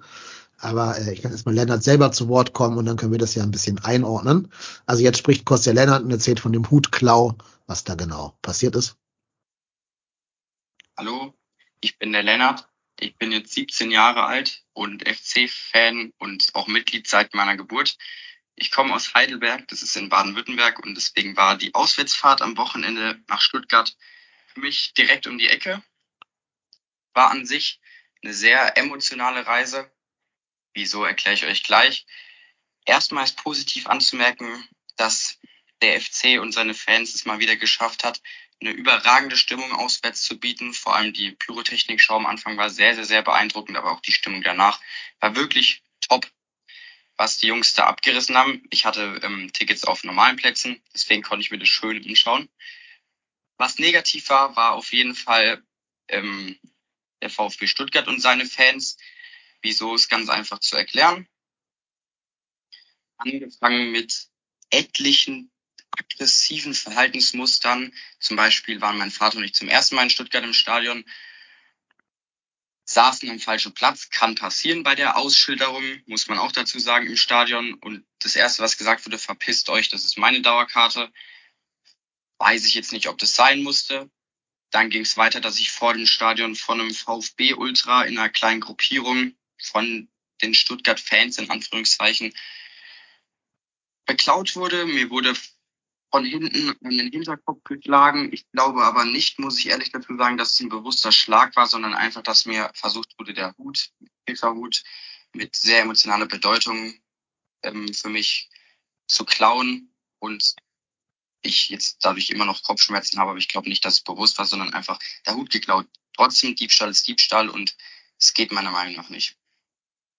Nichtsdestotrotz fand ich es eine super schöne Abschlussfahrt. Letzter Spieltag, Auswärtsfahrt immer sehr schön. Ähm, ja, auch wenn sie es leider nicht im Ergebnis widerspiegelt, der FC hat es gut gemacht, die Stimmung hat gepasst die Sachen, die ums Stadion drumherum passiert sind, müssen meiner Meinung nach nicht sein, haben auch mit Fußball nichts zu tun, dass man auf Jugendliche losgeht. Finde ich auch sehr, sehr schade und eigentlich eine peinliche Einstellung. Zum Beispiel mein Vater ist ein bisschen hinter mir gelaufen. Wenn man sich traut, dem es nicht zu klauen, dafür einem Jungen finde ich das eigentlich schon lächerlich. Aber ja, hat er zu Hause ein Andenken an den Europa-Pokal Sieger von 2022, 2023 und darauf lässt sich doch aufbauen. Mit der Truppe wird es was. Ich bin richtig heiß auf die Europatouren und deswegen komm on FC. Ja, wollt ihr was dazu sagen? Ja, schön, dass er es auf jeden Fall trotzdem noch äh, positiv alles aufgenommen ja. hat und einigermaßen sportlich dann noch sieht. Aber äh, ist natürlich trotzdem sehr, sehr unschön, was er da berichtet, muss man klar sagen. Ich finde das, ich finde dieses, wenn die Ultras sich gegenseitig Fahnen klauen, ist das eine Sache, aber da einem, einem Jugendlichen irgendwas abzuziehen, ja, es ist halt nicht cool. Finde ich halt auch, als ne, ein 17-jähriger Junge, äh, hat er selber gesagt am Ende, ich glaube nicht, dass der Stuttgart-Fan sich getraut hätte, jemand mit dem Körperbau von, sagen wir mal, vom Shell oder so, da eine Mütze vom Kopf zu klauen, sondern halt irgendjemandem der sich gegen eine Gruppe von, von Angreifern eben nicht äh, allein da zur Wehr setzen kann. Ja, ich weiß nicht, was die Kacke soll. Also natürlich, die waren bestimmt ganz ordentlich betankt, die Stuttgart-Fans. Da war auch, war auch sehr heiß an dem Tag, aber es soll alles keine Entschuldigung sein. Das, ähm, ja, finde ich, verbietet der Anstand. Aber wir können sehr schnell mal einen Aufruf starten. Vielleicht hat es ja irgendwer gesehen, irgendein FC-Fan hat das mitgekriegt. Vielleicht hören hier auch Stuttgart dazu. Ich weiß es nicht. Aber vielleicht habt ihr irgendwelche sachdienlichen Hinweise, können irgendwas dazu beitragen, dass der Lennart seinen Hut wiederkriegt, weil der scheint für ihn ja eine große äh, persönliche Bedeutung zu haben und da wäre es ja schon cool, wenn er den wiederkriegen würde. Ich habe auch einen VfB-Podcast geschrieben, wo heute der Jan Lukas zu Gast ist und den gebeten, das auf dem Kanal auch zu verbreiten. Und ja, vielleicht schaffen wir es ja zusammen, so community-mäßig, dem äh, Lennart seinen Hut zurückzubesorgen vielleicht kommt ja der Stuttgart-Fan zu Sinnen, hat ihn vielleicht nicht verbrannt oder so, sondern zu Hause als Andenken liegen und jetzt, wo er nüchtern ist, merkt er, okay, war vielleicht doch kacke, in einem 17-Jährigen da seinen Hut zu klauen und äh, möchte sich vielleicht dafür entschuldigen und das Ding zurückschicken. Wenn das so sein sollte, ich stelle gerne den Kontakt her, schreibt uns eine Nachricht über info at trotzdemhier.de oder eine Nachricht bei Twitter oder Instagram. Wir stellen dann da den Kontakt her. Jo. jo. Und leider eine andere, äh, nicht so schöne oder noch schlimmere eigentlich sogar Geschichte hat sich dann beim Einlass äh, ergeben. Also wie gesagt, es war unheimlich viel Bahnchaos für alle da. Deswegen kamen ganz viele so kurz vor knapp an, wenn überhaupt. Und äh, Stuttgart hat da sehr schlecht drauf reagiert, denn die haben, also wahrscheinlich versucht haben, sie haben wahrscheinlich versucht, äh, beim Einlass so ein bisschen zu entlasten und haben deswegen da so ein Tor zugemacht, das einzige Tor, wo man rein konnte. Ja, aber was passiert, wenn da, weiß ich nicht, 3000 FC-Fans vor der Tür stehen, die rein wollen und der Anpfiff rückt näher und das einzige Tor ist zu? Ja, es kommt dann halt zu so Love Parade ähnlichen Szenen, ne, wo von hinten geschoben wird und vorne geht es nicht weiter, weil der Tor zu ist.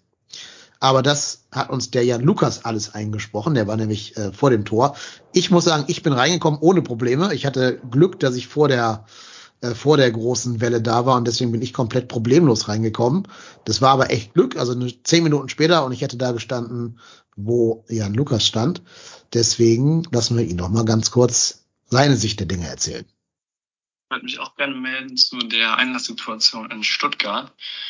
Und zwar war ich selber nicht direkt involviert, aber ich hatte auch Probleme. Und zwar war ich da in der Schlange angekommen. Es war natürlich furchtbar heiß und da können die dann nichts für. Jedenfalls wurde man da aber so richtig blöd festgehalten vorher und sehr, sehr, sehr gründlich äh, kontrolliert, was jetzt erstmal nichts Schlechtes ist. Allerdings war das so geregelt, dass sich dahinter immer eine Masse bildete und die immer weiter auflief. Und das Ende dieser Masse war zum Glück nicht direkt der Zaun am Anfang, weil äh, zwischen Kontrolle und Karte vorzeigen und dann eben durch die Vereinzelungsanlage durchgehen, aka Drehkreuz, ähm, war eine gewisse, ein gewisser Puffer zwischen, den die auch mal groß gehalten haben, das war gut. Aber, jetzt kommt das große Aber, diese Vereinzelungsanlage hat einfach nicht funktioniert. Also bei vielen Leuten, die Tickets für den Block hatten, das hat man gesehen, dass sie das Ticket genau für den Block hatten, hat es trotzdem rot angezeigt, sodass ich dann teilweise wirklich versucht haben, Leute zusammen durchzuquetschen. Das wurde auch gar nicht kontrolliert. Es war, wo man erst dachte, okay, erstmal wird man hier gefilzt wie so ein Schwerverbrecher. Selbst Sticker oder so wurden teilweise abgenommen. Und dann auch sehr stolz präsentiert von den Ordnern. Ähm, ja, und dann, ja, was halt wirklich gefährlich war, gar keiner, da hat gar nicht drauf geachtet. Dann äh, hat es dementsprechend noch unfassbar lange gedauert. Man hat gemerkt, die die Menschen staunen sich, die Stimmung wird natürlich aufgeheizt. Ich war glücklicherweise früh da und ähm, stand dann am Bierstand irgendwann, so etwa 10, 15 Minuten vor Anschluss, würde ich sagen, war das. Und man hörte auf einmal, wie wild getrommelt wurde draußen gegen den Teilzaun geschlagen. Und es wurde wirklich richtig unruhig, weil da unfassbar viele Leute noch draußen standen. Und es niemals, also ich habe ja gemerkt, wie langsam das voranging. Es kam einfach kaum noch durch, beziehungsweise dann immer ja gar keine mehr, weil gesagt wurde, dass das also meine Leute, die dann später noch reingekommen sind, haben gesagt, dass einfach niemand mehr durchkam. Und ähm, ich habe dann nur noch mitbekommen, weil man konnte durch den Bierschein quasi nach draußen durchgucken, wie dann plötzlich Leute anfingen, über den Zaun zu klettern. Und ähm, dann wurde verrückt auf einmal so ein riesiges Polizeiaufgebot an, was natürlich noch weiter aufgeheizt hat. Und es wurde wild gestikuliert am Zaun und äh, sich gegenseitig beschimpft, was dann vorfallen würde. Und dann wurde gesagt, ja, ihr könnt aber nicht über den Zaun klettern. Die haben gesagt, ja, sonst kommt hier niemand rein. Und es war wirklich ein einziges Durcheinander und wahnsinnig gefährlich, weil halt dann dieser Puffer weg war, weil alle gedrängt hatten. Äh, kennt man ja, wenn, das, wenn der Anschluss naht, dann drängen plötzlich alle nach vorne, egal ob es weitergeht oder nicht. Und wenn dann das Ende ein Teilzaun ist, der auch nur in aller, aller, allerletzter Konsequenz aufgemacht wurde und auch völlig, völlig zufällig und super dünn, dass da alle durchdrängen in was für einer Geschwindigkeit. Also wirklich ganz schlecht, sowas habe ich immer nie erlebt. Und in den Twitter-Kommentaren hieß es dann auch, dass ähm, das öfters schon vorgekommen sei in Stuttgart. Ja, und äh, das war natürlich dann wirklich mal wieder schrecklich.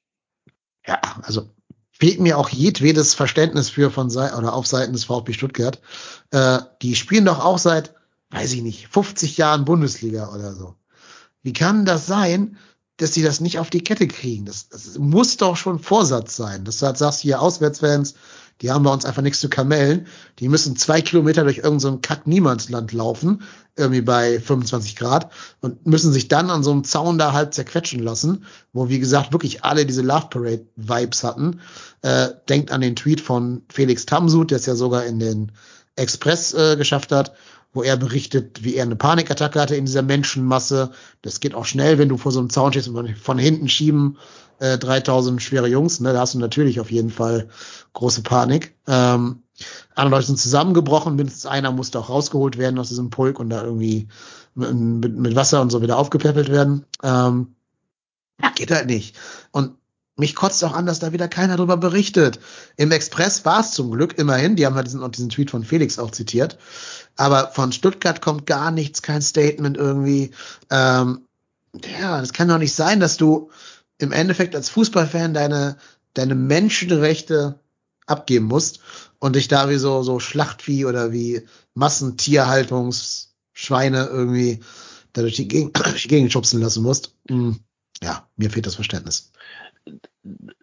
Das Krasse finde ich immer, dass, also wenn es, wenn dazu äh, es kommen würde, dass dann auch bei den Kontrollen es so wäre, dass die auch tatsächlich alle in Anführungsstrichen verbotenen Gegenstände finden würden.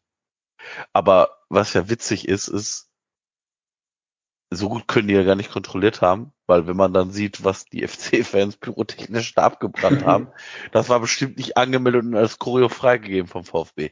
Und da habe ich, also das ist so paradox, aber das, also das habe ich aber schon auch bei anderen Fußballspielen erlebt.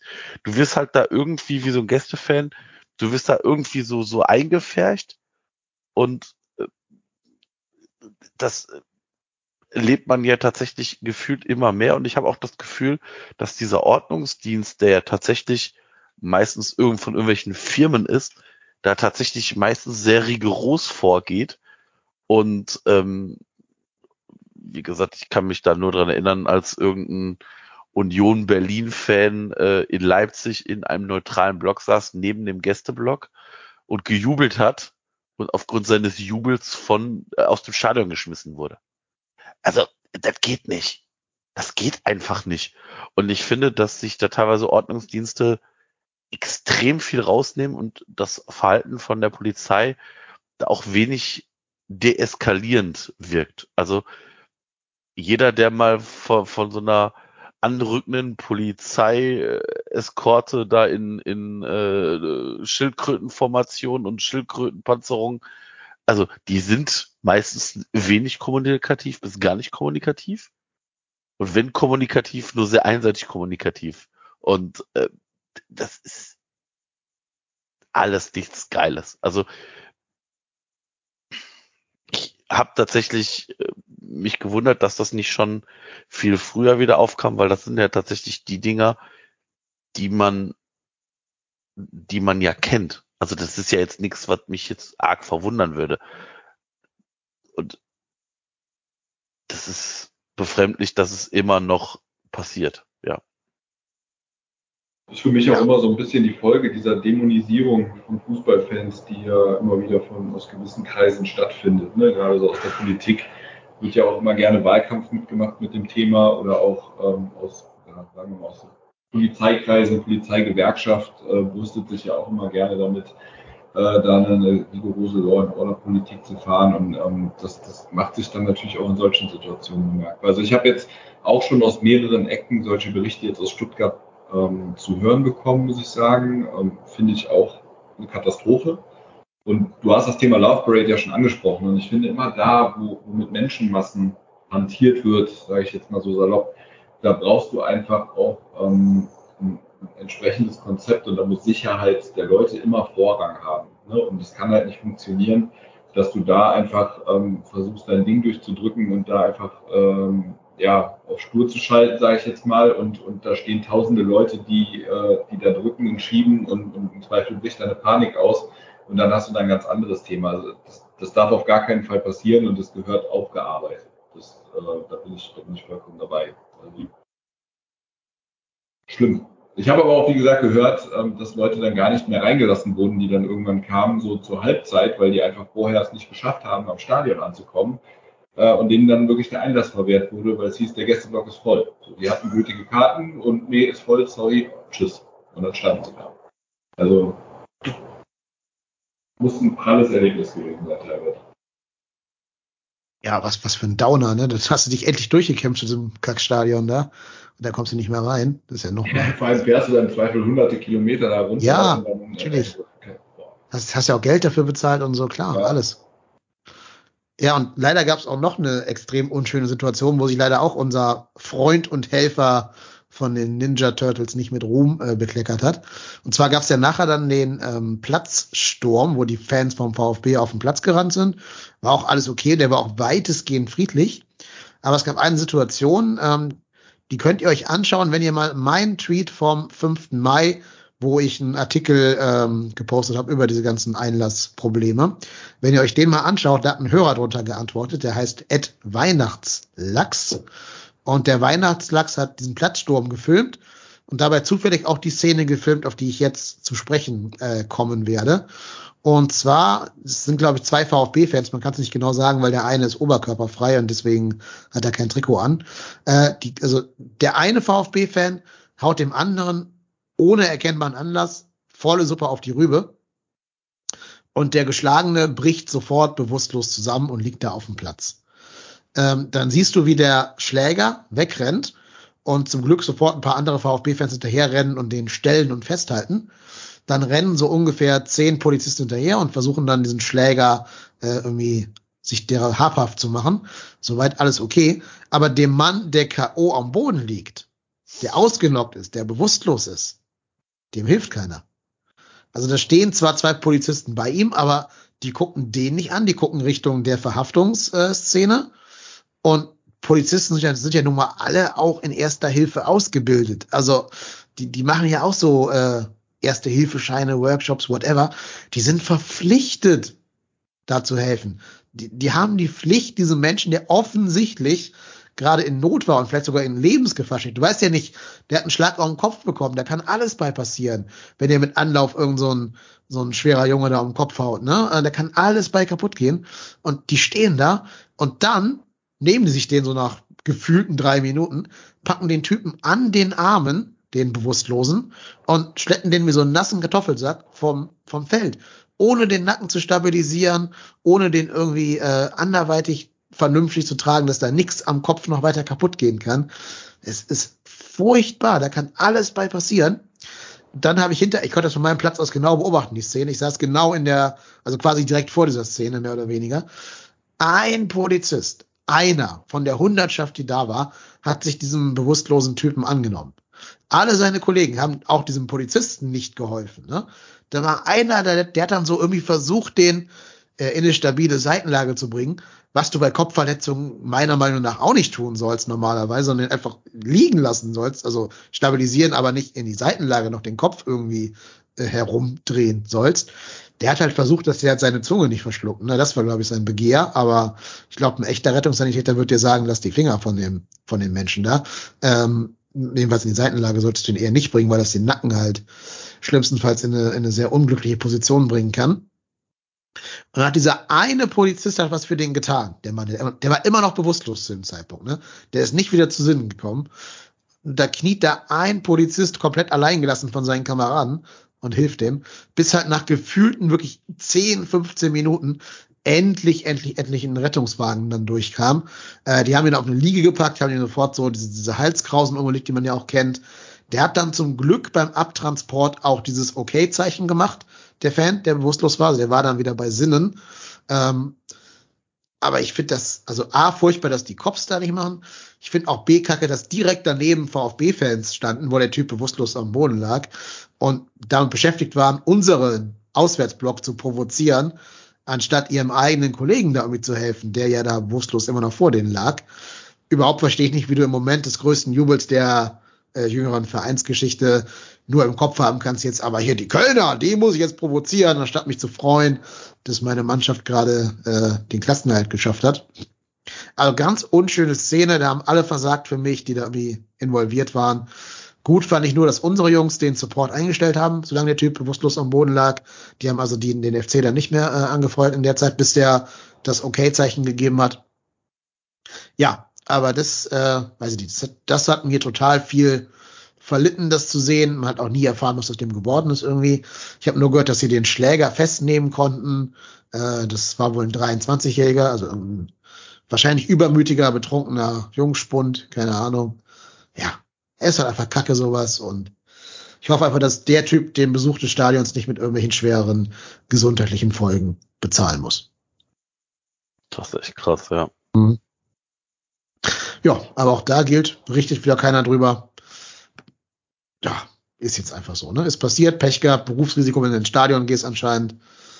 Mhm. Aber ich finde auch echt, da haben die Cops versagt. Also, das kann nicht sein, da stehen 100 Ninja Turtles, die tun nichts, ne? Die, die greifen nicht ein, die, die haben auch nichts zu tun, die bewachen auch niemanden, die stehen einfach nur rum.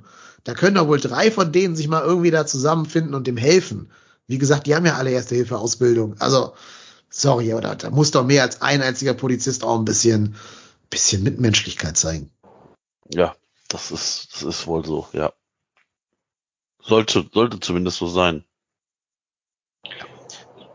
Fabio, fällt mir schwer, da irgendwas zu sagen. Ich habe es äh, nicht gesehen, also ich habe die Szene jetzt noch nicht gesehen. Ähm, ich sage jetzt nicht, dass du die falsch wiedergibst, aber ich kommentiere sowas immer ungern, ohne ein eigenes Bild zu haben. Aber nach deiner Schilderung ist das natürlich äh, unterirdisch. Ich schicke dir mal kurz den Link in den, äh, in den Skype-Chat hier. Kannst du, wenn du willst, dann nebenbei dir noch angucken. Ja, Ähm, genau. Das ist ein Video, wie gesagt, da musst du in den rechten unteren Bildrand gucken. Ich stelle das Video auch in die Show Notes für alle Hörerinnen und Hörer. Also ihr könnt das gerne alles nachvollziehen, was ich hier versucht habe zu erzählen. Das ist, wie gesagt, das Video von dem User äh, Weihnachts6, der das zufällig gefilmt hat. Man muss ein bisschen suchen, bis man die Szene sieht, weil da sehr viel los ist.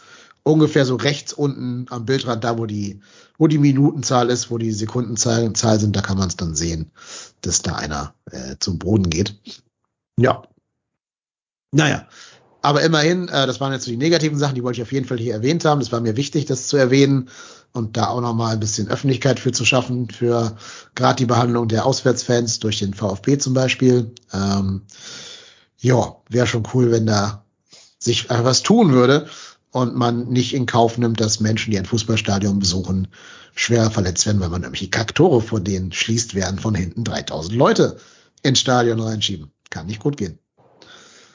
Also ich sehe es gerade, die ähm, Szene, also das Video, was du geschickt hast, das endet quasi genau da, wo der Polizist zu ihm geht und dann ist Cut. Mhm. Also es geht jetzt nur 30 Sekunden, deshalb. ähm, Ja, ja, aber- der Rest, der Rest war dann mein Augenzeugenbericht, ganz genau. Ja, ja, okay. Habe ich aber nicht gefilmt dann. Also ich habe da nicht mein, mein Handy gezückt, das zu filmen. Ähm, ja, hat bestimmt irgendwer anders gefilmt, nur zufällig wahrscheinlich. Wenn es noch Videos zu gibt, schickt uns die mal, dann können wir es noch alles äh, hier transparent kundtun. Ja, aber ich will noch zumindest auch ein paar positive Sachen am Ende erwähnen. Also unsere Abreise war total entspannt. Auch die VfB-Fans, gut, die hatten ja, ne, wie gesagt, äh, Klasse halt geschafft, also gab es auch keinen Grund für Stress. Die waren aber auch alle sehr entspannt, haben mit uns ganz nett geschnackt und so. War jetzt auch nicht die aktive Szene, sondern irgendwelche ganz normalen, keine Ahnung, Familienväter und so, die da waren oder Familienmütter und so. Alles entspannt, super, super nette Rückfa Rückfahrt gehabt. Ein bisschen mit einem äh, VfB-Fan geschnackt und so. Die Natürlich alle super, super, super entspannt waren. Ich weiß nicht, wie es da abgegangen wäre, wenn die abgestiegen wären an dem Tag, wenn irgendwie, keine Ahnung, Bielefeld das Wunder geschafft hätte oder so. Ähm, boah, will ich gar nicht wissen. Das wäre, glaube ich, nicht schön geendet, weil du jetzt ja wieder durch dieses Brachland zurückgemusst. Und wenn dir da halt dann die, die Cannstatter, der Kommando Cannstatt auflauert, da machst du nichts. Da kommst du auch nicht weg. Also, ja. Bisschen wie in Hamburg, du diesen scheiß Tunnel dadurch queren musst. Egal, wir hatten es dann noch ganz schön. Ähm, noch einen schönen Abend in der Stadt gehabt. Also ich jedenfalls, die anderen sind abgereist. Äh, ich habe noch ein paar Hörer und Hörerinnen getroffen unterwegs. Liebe, liebe Grüße an alle, die ich getroffen habe an dem, an dem Tag. Ganz, ganz liebe Grüße. War echt ein wunderschöner Abend mit euch. Ähm, ihr wisst ja alle, wer gemeint ist. Und ja, die meine Reisegruppe, Reisegruppe Hamburg, hat sich gedacht, die reisen um 19.50 Uhr mit der Bahn zurück nach Hamburg und sollten planmäßig um 1.30 Uhr in Hamburg ein, ankommen. Wollt ihr eine Schätzung abgeben, wann sie in echt angekommen sind? Oder wisst ihr es sogar? 4 Uhr, glaube ich, oder? Oder irgendwie so um den Dreh, oder? Das, ich glaube, das hätten sie, hätte sie gefreut, wenn es 4 Uhr gewesen wäre. Es war in der Tat noch später. Wahnsinn. kam, also der Reik war um 7.30 Uhr morgens in seiner Wohnung. Der ist um 7.30 Uhr abends in Stuttgart abgefahren, 500 Kilometer, und war um äh, 7.30 Uhr morgens Wahnsinn. in seiner Bude auf St. Pauli. Vor allem, vor allem, jetzt muss man auch dazu sagen, wahrscheinlich nicht mit dem schöner Wochenendticket, ne? Ja, nicht, nee. Also ich, ich, ich kenne die ganz genaue Story noch nicht, ich hätte mich mit ihm besprechen können seitdem. Aber ich weiß, die haben irgendwie zweieinhalb Stunden in Köln auf ihren Anschluss warten müssen, nachts um Ja. zwei und sind dann immer um vier in irgendeinen Zug nach Hamburg halt gestiegen, der dann eben sie nach Hause gebracht hat. Ja. Geil, ne? Zwölf Stunden Bahn, das ist Hammer. Mit zweieinhalb Stunden nachts in Köln Aufenthalt am Bahnhof. Wahrscheinlich in irgendeinem ja. Meckes gesessen oder so. Bestimmt ganz toll. Ich kann ja beruf, ich fahre ja beruflich sehr viel Bahn und kann das äh, sehr gut nachempfinden. Ja. Ja, definitiv. Also ich habe ich habe es richtig gemacht aus meiner Perspektive. Ich habe einfach ein Hotelzimmer in Stuttgart genommen und habe von vornherein gar nicht erst geplant, da abends abzureisen. Weil ich habe schon gedacht, wenn, wenn die Cops uns da einkesseln, kommen wir eh nicht pünktlich an, an den Bahnhof zurück. Ist ja nicht passiert, aber äh, ich habe mir gedacht, nö, was den schönen Abend in Stuttgart. Hat sich auch gelohnt, weil wie gesagt, sehr nette Menschen kennengelernt. Also für mich war es die richtige Entscheidung. Aber auch mein Zug ist nicht vernünftig gefahren. Ne? Also mein Zug ist dann morgens um sieben auch ausgefallen. Da kam irgendein anderer Zug, wo dann alle Platzreservierungen äh, nicht mehr gültig waren. Und ihr kennt ja alle Deutsche. Das heißt, wenn Deutsche da einen Platz reservieren und dann ist der Platz aber von jemand anderem besetzt, weil die Reservierung ja nicht mehr gilt, äh, dann ist natürlich Chaos. Ne? Dann, dann, dann rebelliert aber der Kleingartenverein äh, Norderstedt, wenn sowas, sowas passiert. Das darf nicht sein. Ich habe dafür vier Euro bezahlt, ich sitze jetzt hier. Das ist aber ein ganz anderer Zug mit einem ganz anderen Platz. Ich habe dafür vier Euro bezahlt, ich sitze jetzt hier. Ja. Naja.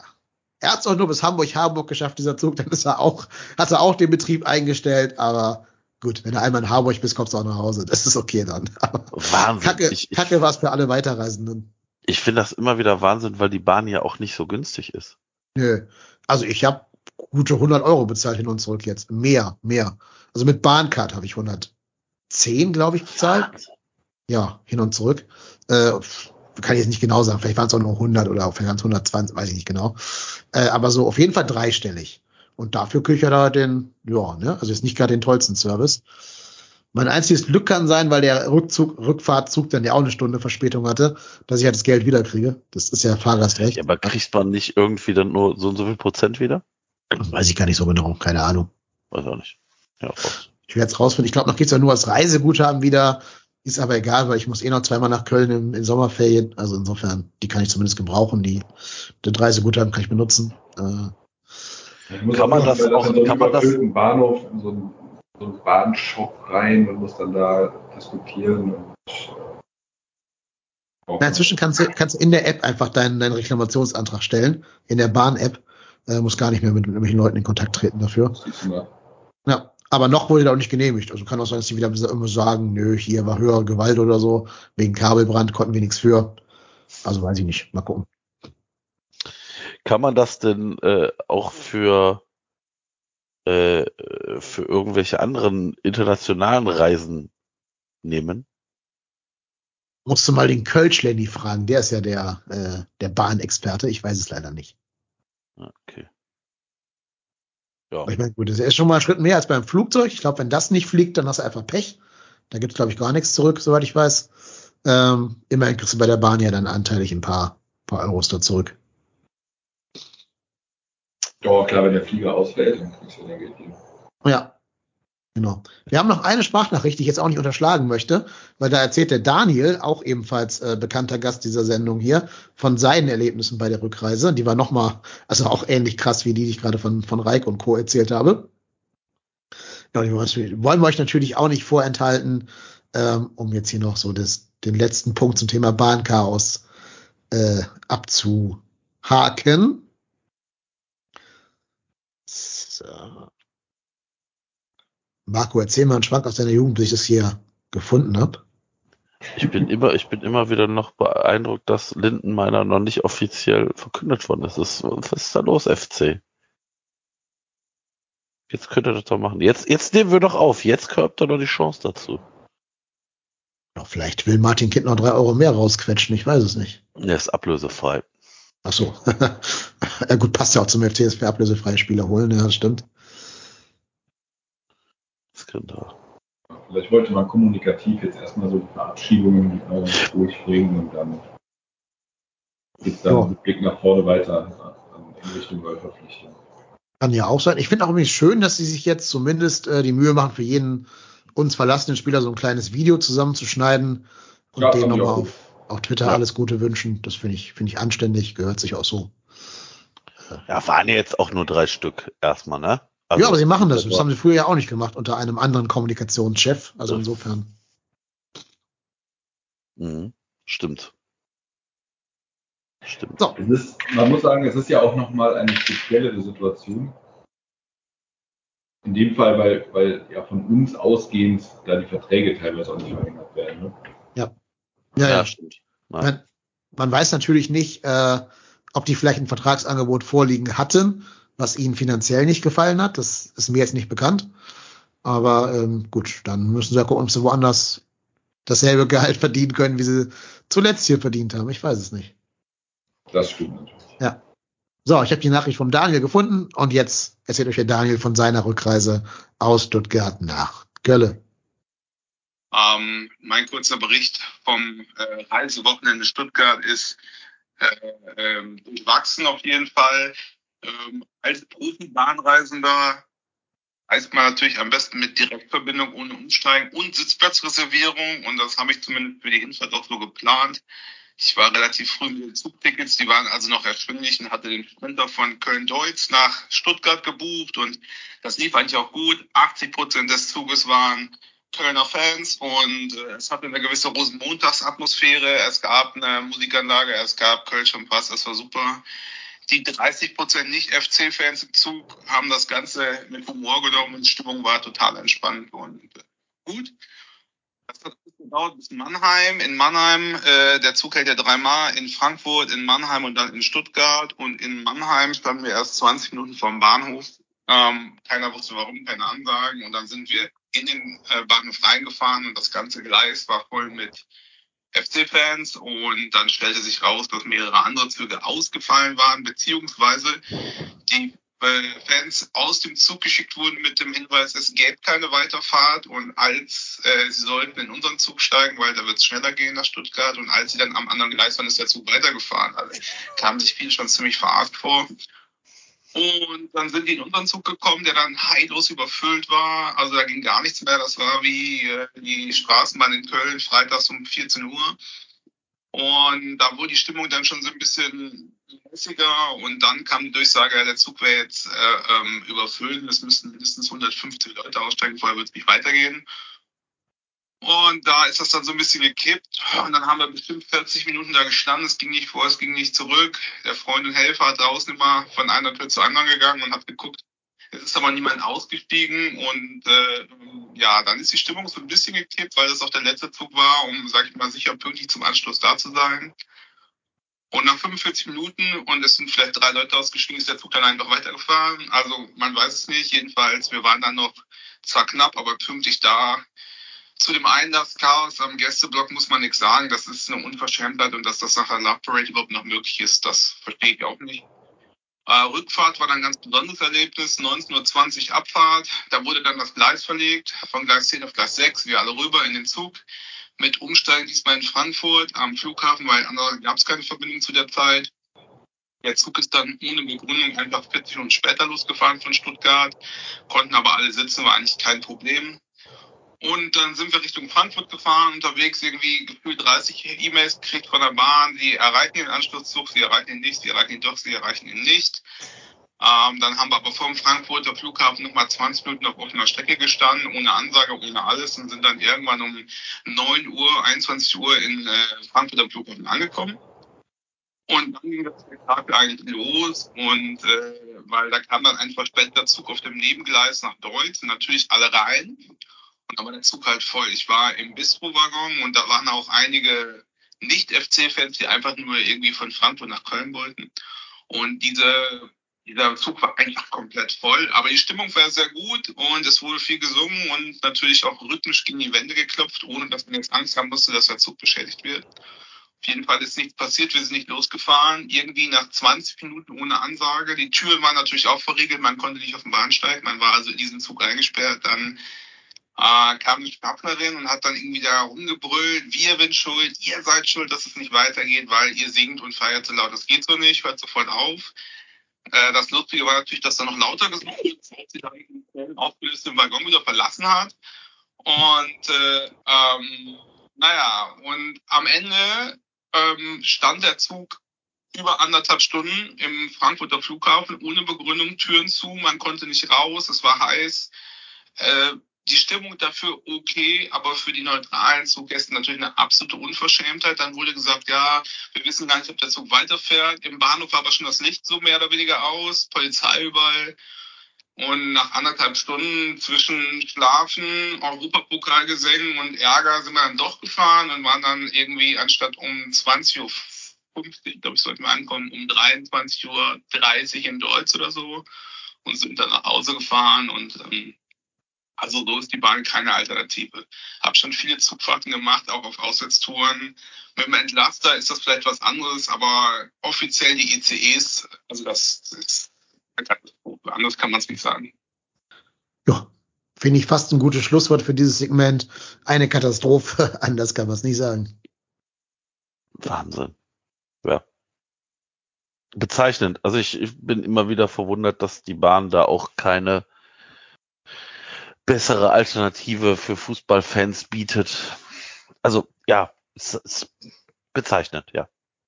Ja, vor allem wissen wir doch jetzt schon alle, dass der komplette Personennahverkehr zusammenbrechen wird, wenn das scheiß 9-Euro-Ticket auf den Markt Klar. kommt. Wir wissen Klar. doch jetzt schon alle. Da weiß ich doch jetzt schon, dass ich da nicht mehr irgendwie von Hamburg nach Kiel kommen werde, ohne fünf Stunden einplanen zu müssen. Ist tatsächlich so, ja. Naja. Ja. Habt ihr noch irgendwelche Themen auf dem Zettel? Ich Habt ihr einen nachtragen. Wunsch, habt ihr einen Wunschgegner für die Euro Conference League? Ja, ich Da bin mal ehrlich. ehrlich gesagt nicht sagen kann, ob wir da überhaupt treffen können. Also- Gerade, ähm, Eine, eine bekannte Kölner Boulevard-Zeitung hat schon eine Liste pro Land gemacht. Also da ist, kann man gucken, wer zum Beispiel aus Albanien, aus Andorra, aus Armenien dabei ist. Ist tatsächlich, also tatsächlich sind da Teams bei wie Royal Antwerpen, RSC Anderlecht, ähm, Bate Roma Borisov. ist da auch dabei, oder? Roma? Ähm, ja, steht noch nicht so ganz fest, weil der siebte der ähm, der siebte der äh, ähm, hier italienischen Liga wäre aktuell der AC Florenz, aber achter ist punktgleich noch Atalanta Bergamo. Also da, da könnte der FC auf Vereine treffen, die tatsächlich interessant sind. mh. Oder Platz 6 der französischen Liga ist der UGC Nizza, könnte aber auch noch RC Lens werden. Oder Racing, Racing Straßburg. Also ich bin ehrlich, ich bin bei sowas reiner Optimist, äh, Opportunist. Ich möchte für diese Playoff-Spiele den mit Abstand leichtesten, beschissensten Gegner, den wir kriegen können, Andorra oder so, ähm, Hauptsache in diese scheiß Conference League reinkommen. Weil ich finde immer noch, die, die Saison jetzt misst sich am Abschneiden in der Playoff-Runde. Und Ja, natürlich ist es gegen Rom ungleich schwerer weiterzukommen als gegen, was weiß ich, AC Tirana oder so. Also ich habe ich hab, ich hab, Ich- hab unseren Gegner gefunden. Ja. Den gibralterischen Verein Europa FC. Das klingt, klingt nach uns, würde ich sagen. Ja, Ja, also, Fall. klingt sympathisch auf jeden Fall. Das klingt doch sympathisch. Gibraltar ist auch eine Reise wert, finde ich. Also Gibraltar Ja, im August kann man mal machen, ne? 18. und Nee, ich 25. bin auch August. dabei. Also, also für, die, für die Runde muss ich auch sagen, Hauptsache was Leichtes, Hauptsache irgendwie machbar und, und in diese Gruppenphase kommen. Das fände ich schon klüger. Und in der Gruppenphase können dann aber sehr gerne äh, schöne Gegner kommen, sodass man das auch genießen kann. Ja, Molde. FK aus Norwegen hätte ich gern. Ja, ach, nee, dann lieber Gibraltar. Vor allem das Stadion kannst du vom Flughafen aus zu Fuß erreichen in Gibraltar. Das ist super. Das ist, äh, Stell weiß ich mal bitte vor, so 18.000 Kölner auf auf Gibraltar. Gibraltar. Ja. Da geht die Insel doch unter, oder? ja, wahrscheinlich. Wahrscheinlich lassen die uns gar nicht rein. Wahrscheinlich darf da an dem Tag kein Flugzeug landen. Du musst dann irgendwie von Afrika aus mit dem Schiff rüber oder so, damit du da hinkommst. Schwimmen. Ja. Muss er irgendwie nach, äh, was weiß ich, irgendwo nach Tanga oder so fliegen und dann wirklich mit dem, mit dem Schiff rüber. Das wäre Ja, ja. eine Reise. Ja, ja. Übrigens äh, hatten wir heute auch einen Hörer die Frage gestellt, äh, oder uns, nicht mir, sondern uns, äh, das Finalstadion von der Conference League, fast nur 20.000 Fans insgesamt. Ja, gut. äh, Ist doch ganz einfach. Alles nach Köln und dann machen wir das voll. Ja, Ja. Ich meine, der Gegner will ja auch die Hälfte der Karten, ne? Also Ja, Pech max, gehabt. maximal 10.000 dann. Ja, wahrscheinlich noch nicht mal 10.000, weil da werden ja wahrscheinlich auch diverse Tickets dann an Sponsoren und Ja, ja, sonst was gehen. Ja. Also neutrale. Also da kannst du wahrscheinlich maximal 6 bis vielleicht 8.000, wenn du Glück hast. Ja. Ja, ja. Aber Termin, hast du, hast du 20.000 ums Stadion und dann halt nochmal so 5, 6, 7, 8 im Stadion. Nett. Ja. Ja. Jojo, äh, ich weiß gar Erstmal nicht, erst mal dahin kommen. ja, ich, ich weiß gar nicht, äh, jetzt muss ich mich gerade mal outen. Äh, wo ist das Stadion? Welchem Land? Äh, ist es nicht. Ist es nicht Prag? Warte mal. Also ich habe Ja, Prag, Prag. ja. Ja, Prag, Prag. Prag ist es, ne? Ja. Na gut, Ja. Prag an sich schon eine Reise wert auf jeden Fall. Wenn man da nicht reinkommt, äh, kann man trotzdem ein schönes Wochenende verbringen. Bei dem einen Ja, lecker ich denke auch. Ja, ich denke auch.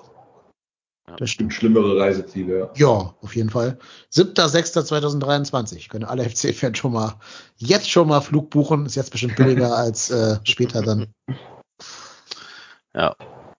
Prag. Ich überlege gerade, wie man, na, ich glaube, da würde ich nicht mit dem Flugzeug anreisen. Da würde ich andere Wege wählen. Da würde ich tatsächlich mit der Bahn fahren. nee. Dann nehme ich mir irgendwie einen Mannschaftsbus und fahre selber mit den, mit den Hamburger, mit der Hamburger Delegation. Ja, da, ich, ich müsste mich abholen auf dem Weg. Liegt nicht ganz auf dem Weg, aber kriegen wir schon. Das liegt dann auf dem Weg. Ja, ja, ja. Äh, Also, glaubst du doch, glaubst du allen Ernstes, wenn, wenn dem so kommen würde, müsstet ihr mich abholen? ja, setzt du dich mal schön in die Bahn und fährst nach äh, Oder so. nicht, Nürnberg. Auf, auf, und dann holen ja. wir dich da ab. Okay, ja, Deal. Ja. Aber Leipzig, schöner Leipzig, ja. Mhm, Ja, Stellst dich da mit deinem Holy Bulls Kostüm hin und dann. ja manchmal so Bullenhörner auf noch. Ja, genau. Ja. Genau. Aber dann bitte auch um den Bus tanzen. Ja, bitte, Ja, ja. bitte, bitte tu das. Die laden wir dann ein zur Bussegnung. So, äh, ich hätte gerne noch einen Satz antworten von euch, also eigentlich nur einen Namen. Wer gewinnt übermorgen das Europa League Pokalfinale? Frankfurt oder Rangers? Boah, interessiert mich nur bedingt. Echt nicht? Ich bin total heiß auf das Spiel. Ich habe so Bock, dass die Eintracht das holt. Also heiß ist übertrieben, aber ich würde es ihnen in dem Fall auch gönnen. Also ich sage mal Frankfurt. Ich sag auch Frankfurt. Äh, Relegation hatten wir schon. Wer gewinnt die Hochrisikorelegation? Dresden-Lautern. Boah. Guckst du das wenigstens, Marco? Das ist jetzt auch egal. Also ich glaube, also tatsächlich hatte ich das nicht auf dem Schirm, dass da Dresden gegen Lautern spielt. Am Freitag. Ein Freitag nach, also abends, dunkel vielleicht schon, wenn du. Das Also Lautern ich- könnte Die ich. Polizei Dresden freut sich schon einen Ast, glaube ich. Die, die schärfen schon die Schlagstöcke. Alter. Die machen schon Rasierklingen vorne in die Stöcke rein. Das Spiel verlieren wird auf jeden Fall die Stadt. Das auf jeden Fall. Und jeder neutrale Mensch, der mit Fußball nichts zu tun hat und da wohnt.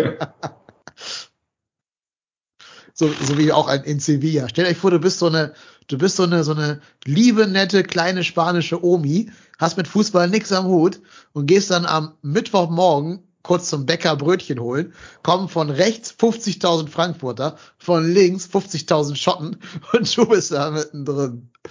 Ai, ai, ai, ai, caramba, Dios mio. Ja, Also bei dem Spiel äh, gehe ich nach persönlicher, äh, ich sag mal, wenn ich, wo die Abneigung größer ist, und das ist bei mir einfach historisch gewachsen Lautern. Deshalb äh, gönne ich Lautern das zu verlieren, auch wenn ich beiden es nicht gönne zu gewinnen. Mhm. Naja, bin ich, bin ich aber bei dir.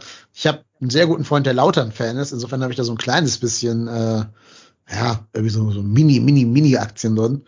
Aber eigentlich, Von mir aus beide falsch gelaufen? ja, der kommt halt aus der Gegend gebürtig, ne? Kann ja auch nicht.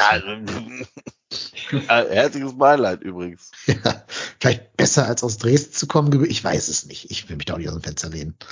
Äh, egal. Ich gucke mir das an. Ich bin da totaler Elendstourist, Katastrophentourist quasi. Ich wollte sagen, das ist äh, perfekter Katastrophentourismus. Ja, ja, absolut.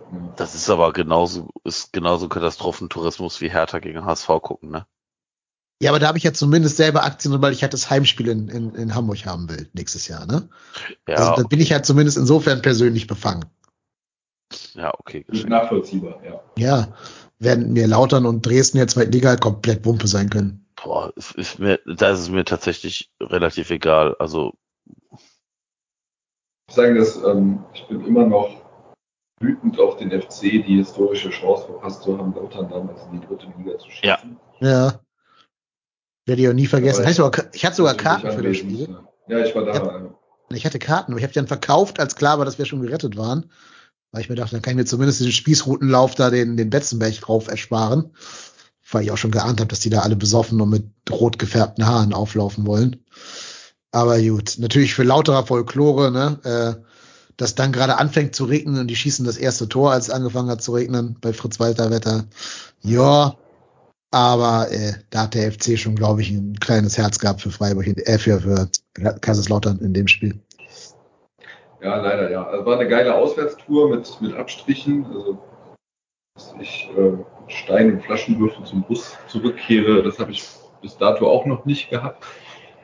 Aber ähm, dafür haben wir auf der Rückfahrt den Mannschaftsbus auf der Autobahn angehalten. das äh, ja auch so irgendwie eine unrühmliche Erinnerung, so ein Rückblick, aber damals war es witzig. ja, nee, ich hatte in meinem Leben genau zweimal Karten für den FC, wo ich dann nicht zum Spiel hin konnte oder wollte. Das eine war halt, wie gesagt, Lautern, ne, die Relegation, äh, die Quatsch, die, die letzte Spieltag, wo es halt für Lautern um alles oder nichts ging und wenn wir schon gerettet waren, wann war das? 2008 oder so, ne? 2007, 2008, irgendwas. 7, 8, ja, genau, 2008. Die Karten hatten wir schon, mein Dad und ich, aber dann gesagt, nee, komm, verkaufen wir, machen irgendeinem FC-Fan eine Freude mit. Wer die Karten in Remscheid gekauft hat, der hat mich kennengelernt damals. Wer immer das war, welcher Fan, ja, herzlichen Glückwunsch. Ähm, das andere war ein gewisses Spiel vom ersten FC Köln in Müngersdorf bei regem Schneetreiben gegen einen gewissen SC Freiburg. Boah, 4-3 verloren. Richtig. Da konnten, wir wollten hin, wir kamen aber nicht aus der Einfahrt raus, weil es zu doll geschneit hat. In Remscheid ist ja richtig Schnee, noch mal mehr als in Köln. Wir haben es also nicht geschafft, uns durchzukämpfen, weil wir nicht mehr aus der Einfahrt rausgekommen sind. Ich sag mal so, rückblickend war es vielleicht besser, dass wir nicht im Stadion waren. Boah, das war auch ein, das war auch ein unrühmliches Spiel. Ja, der FC Köln gegen Nils Petersen. Mhm. ja, kann ich auch noch dran erinnern. Allein deshalb hätte man ihn verpflichten sollen und einfach nie wieder einsetzen sollen. Ne? Einfach ja. auf der Tribüne verschimmeln lassen. Ja. Ich, ich habe noch eine kurze Frage, wenn wir jetzt schon in diesen äh, Im diese, diese Meta, Meta-Laber-Ebene kommen. Habt ihr dieses 15 Minuten Rückblick-Video vom FC gesehen? Yes. Ja. Steffen Baumgart kann einfach alles tragen. Absolut. Der ist, ich bin auf der Seite, ich soll die Seitenlinie stellen ich, ich finde, ich finde wahrscheinlich, also ich, ich würde schon wieder Geld setzen, dass das ein Original Steffen Baumgart Hose ist. die ihm selber gehört, meinst du? Ja, die ihm selber gehört. Ja, zutrauen würde ich es ihm, ne? Ja. Die haben den sonntags zu Hause so abgeholt. Ja, genau. Ja. Gesagt, War gar nicht geplant. so. Ja. Wir, wir haben ihm einfach nur die Schiebermütze aufgesetzt und es genauso abgeholt. Hier, Steffen, warum machst du denn ein Kostüm schon an? Ja, welches Kostüm? Was, was? Kostüm? Was machen wir überhaupt? Genau so. ja, genau. Ja. ja. was ich ja immer, also so Videos sind ja immer so an, an der Grenze von witzig und cringe quasi, ne? Aber ich finde, hier hat der FC die richtige Grenze erwischt, also genau auf der richtigen ja. Seite gelandet. Ja. Auch weil die halt einfach alle selbst äh, Ironie an den Tag legen. Also wenn der oh, Luca Kilian so, so Holzschuhe Genau, wenn der Luca Kilian so Holzschuhe äh, poliert und dann irgendwie sagt, hier sind aber zwei Linke, das ist natürlich oh, schon witzig. Also Marc Uth ums Stadion laufen zu lassen. Ja, ja, ja, sehr gut. Ja. Sehr gut. Ja. War das dem das bewusst? Also war das Absicht oder? Ja, ja, ja. ja. das war schon Aber auch geil, dass der das mitmacht, da sein, sein Trauma nochmal zu, zu wiederholen. Weil war ja unser Weil Stadion ich, äh, zum Glück. Aber Timo tatsächlich auch stark fand. Ja, den ja. würde ich auch nicht ins Tor stellen. Das war doch auch ein Zitat aus dem ersten Video von 2017. Ja, von Risse. Sagte das gleiche. Ja, den würde ich auch keine Freischüsse schießen lassen. Genau, ja. Ja, ich weiß, bei Risse war es, er hat ja hier Callcenter gemacht und ja. dann, äh, ja, ich weiß auch nicht, warum der Risse immer die Freistöße schießt. Ja. Nee, ich fand's gut. Also die haben es ja gestern gespielt auf dieser Saisonabschlussfeier und es war halt ganz witzig zu sehen, weil ich habe dann natürlich so ein bisschen die Spieler beobachtet, während das lief und wie die sich amüsiert haben. Das hat das Ganze dann noch mal ein bisschen verstärkt. Also fand ich auch sehr, sehr lustig. Und die Grenze ja. auf die positive Seite ja. Ja, sehr cool. Also ich fand, ich fand, hat mich tatsächlich auch sehr amüsiert und äh, ja, bin ja auch für sowas dann auch immer sehr schnell zu haben. Und fand auch dieses erste Video mit dem äh, Lied hier Barfuß nach Rom von den beiden Kölner Interpreten, die ich jetzt nicht auf dem Schirm habe, Äh, fand ich auch schon relativ gut. Und ähm, ja, freue mich, dass wir wieder über so positive Dinge beim FC berichten können. Oss und JP heißt die beiden. Ah, okay. Auch da, wenn die uns zuhören sollten, liebe Grüße. Ja, aber ich gebe es ja zu, wir haben dann auf der auf der Hinfahrt auch hier dieses Video, äh, auf der Rückfahrt dieses Video gesehen, wo äh, die FC-Truppe dann halt Tommy singt, ne, in der Kabine, äh, haben wir schon mal vorher gemacht und dann ja, jetzt ja noch mal Jonas Hector da als Gesangsführer. Das ist schon geil, schon emotional. Äh, auch eine geile Hymne irgendwie, super geiles Lied. Kann man gut vorstellen, dass das jetzt in den Weg in die Kölner Folklore findet dadurch. Ja, geil. Sowieso. Also beim ersten Mal, ähm, muss ich sagen, hat es bei mir auch noch einen größeren Effekt. Also dieses Video war einfach nur der absolute Wahnsinn. Ich weiß nicht, wie oft ich mir das hintereinander immer wieder angeguckt habe, Mhm. weil es einfach irgendwie so, mich so gecatcht hat. Ähm, beim zweiten Mal auch natürlich sehr, sehr schön, aber ähm, eines der Videos vom FC, wo ich wirklich äh, drauf kleben geblieben bin eine ganze Weile, weil ich da einfach irgendwie total emotional darauf reagiert habe. Ich weiß gar nicht genau warum, aber ist irgendwie einfach so. Ja, bei mir genau das gleiche. Ich habe fast die ganze Rückfahrt, sobald das Bahn-WLAN das erlaubt hat, äh, mit diesem Video verbracht, obwohl es ja immer nur so 30 Sekunden oder wie lange Ja, auch immer genau. waren. Mhm. Genau, immer wieder quasi. Ja, ich ich gebe auch zu, so ein bisschen kann ich das fühlen, was sie da in dem Lied singen. Äh, mich hat selber auch wieder das, ich sag mal, diese Sehnsucht gepackt, nach meinem Leben nach Köln äh, zu ziehen. Ne, ich bin ja jetzt hier im Hamburger Exil, wissen ja, glaube ich, alle, die den Podcast hören. Ähm, ja, zum letzten Mal von vorne anfangen. Ne? Ähm, hat mich abgeholt, das Video. Ja. Hat mich abgeholt. Kann ich, kann ich mir vorstellen. Ja, ich würde sagen, beenden wir diesen Podcast auf dieser etwas sentimentalen Note. Ich danke euch sehr, dass ihr äh, zwei Stunden und mit uns hier die Zeit verbracht habt und den Hörerinnen und Hörern hier hoffentlich eine schöne letzte Podcast-Folge zur Saison 2021-22 beschert hat. Wir bedanken uns vor allen Dingen bei dir, Mario, äh, Mitglied im Mitgliederrat und auf Twitter als linke Klebe. Danke, dass du da warst. Sehr gerne. Große Ehre, hier mit euch die letzte Folge der Saison machen zu dürfen. Vielen Dank auch für die Einladung. Immer gerne wieder. Und ich bedanke mich auch beim Fahrkartenknipser aus Hattingen, beim Marco. Ja, der jetzt übrigens sich äh, den Artikel des Express als Bookmark gesetzt hat, weil die werden dort immer nach jeder Runde die äh, verbleibenden Teilnehmer äh, dementsprechend äh, aktualisieren. Also, ne? Ich, ich vertraue da ganz auf Khaled, dass der mich informieren wird. genau. Eigentlich stimmt. Gibt's da noch keinen Bot für? Wir haben doch, haben wir nicht jemanden, der so, der den Bot gebaut hat? Ja, der Tuxbox, ja, ja. Herr Tuxbox, Aufgabe, Wenn Sie bis hierhin durchgehalten haben, bitte, bitte. einen Bot bauen über alle möglichen Conference League Teilnehmer. Genau, immer wer raus ist, wer es sein könnte, wer es nicht sein könnte, wegen Setzliste und sonst Genau. irgendwas. Das wäre doch Genau. eine cool, coole Sache. Bitte ich drum. Genau. Ja, aber- Auch nochmal Grüße an den Khaled, habe ich auch nochmal in, in äh, Stuttgart getroffen. Sensationeller Typ. Ja, Ja. liebe Grüße. Gut, in dem Sinne würde ich sagen, beenden wir es hier an dieser Stelle. Bleibt uns gewogen, schaltet in ein paar Wochen wieder ein, wenn wir die große Saison-Rückschau machen und dann demnächst auch immer in die Saison-Vorschau. In dem, in dem Sinne, äh, bleibt uns gewogen. Marco, du bist der Europa-Tennis. Ich bin KY Lennep und wir sind trotzdem hier.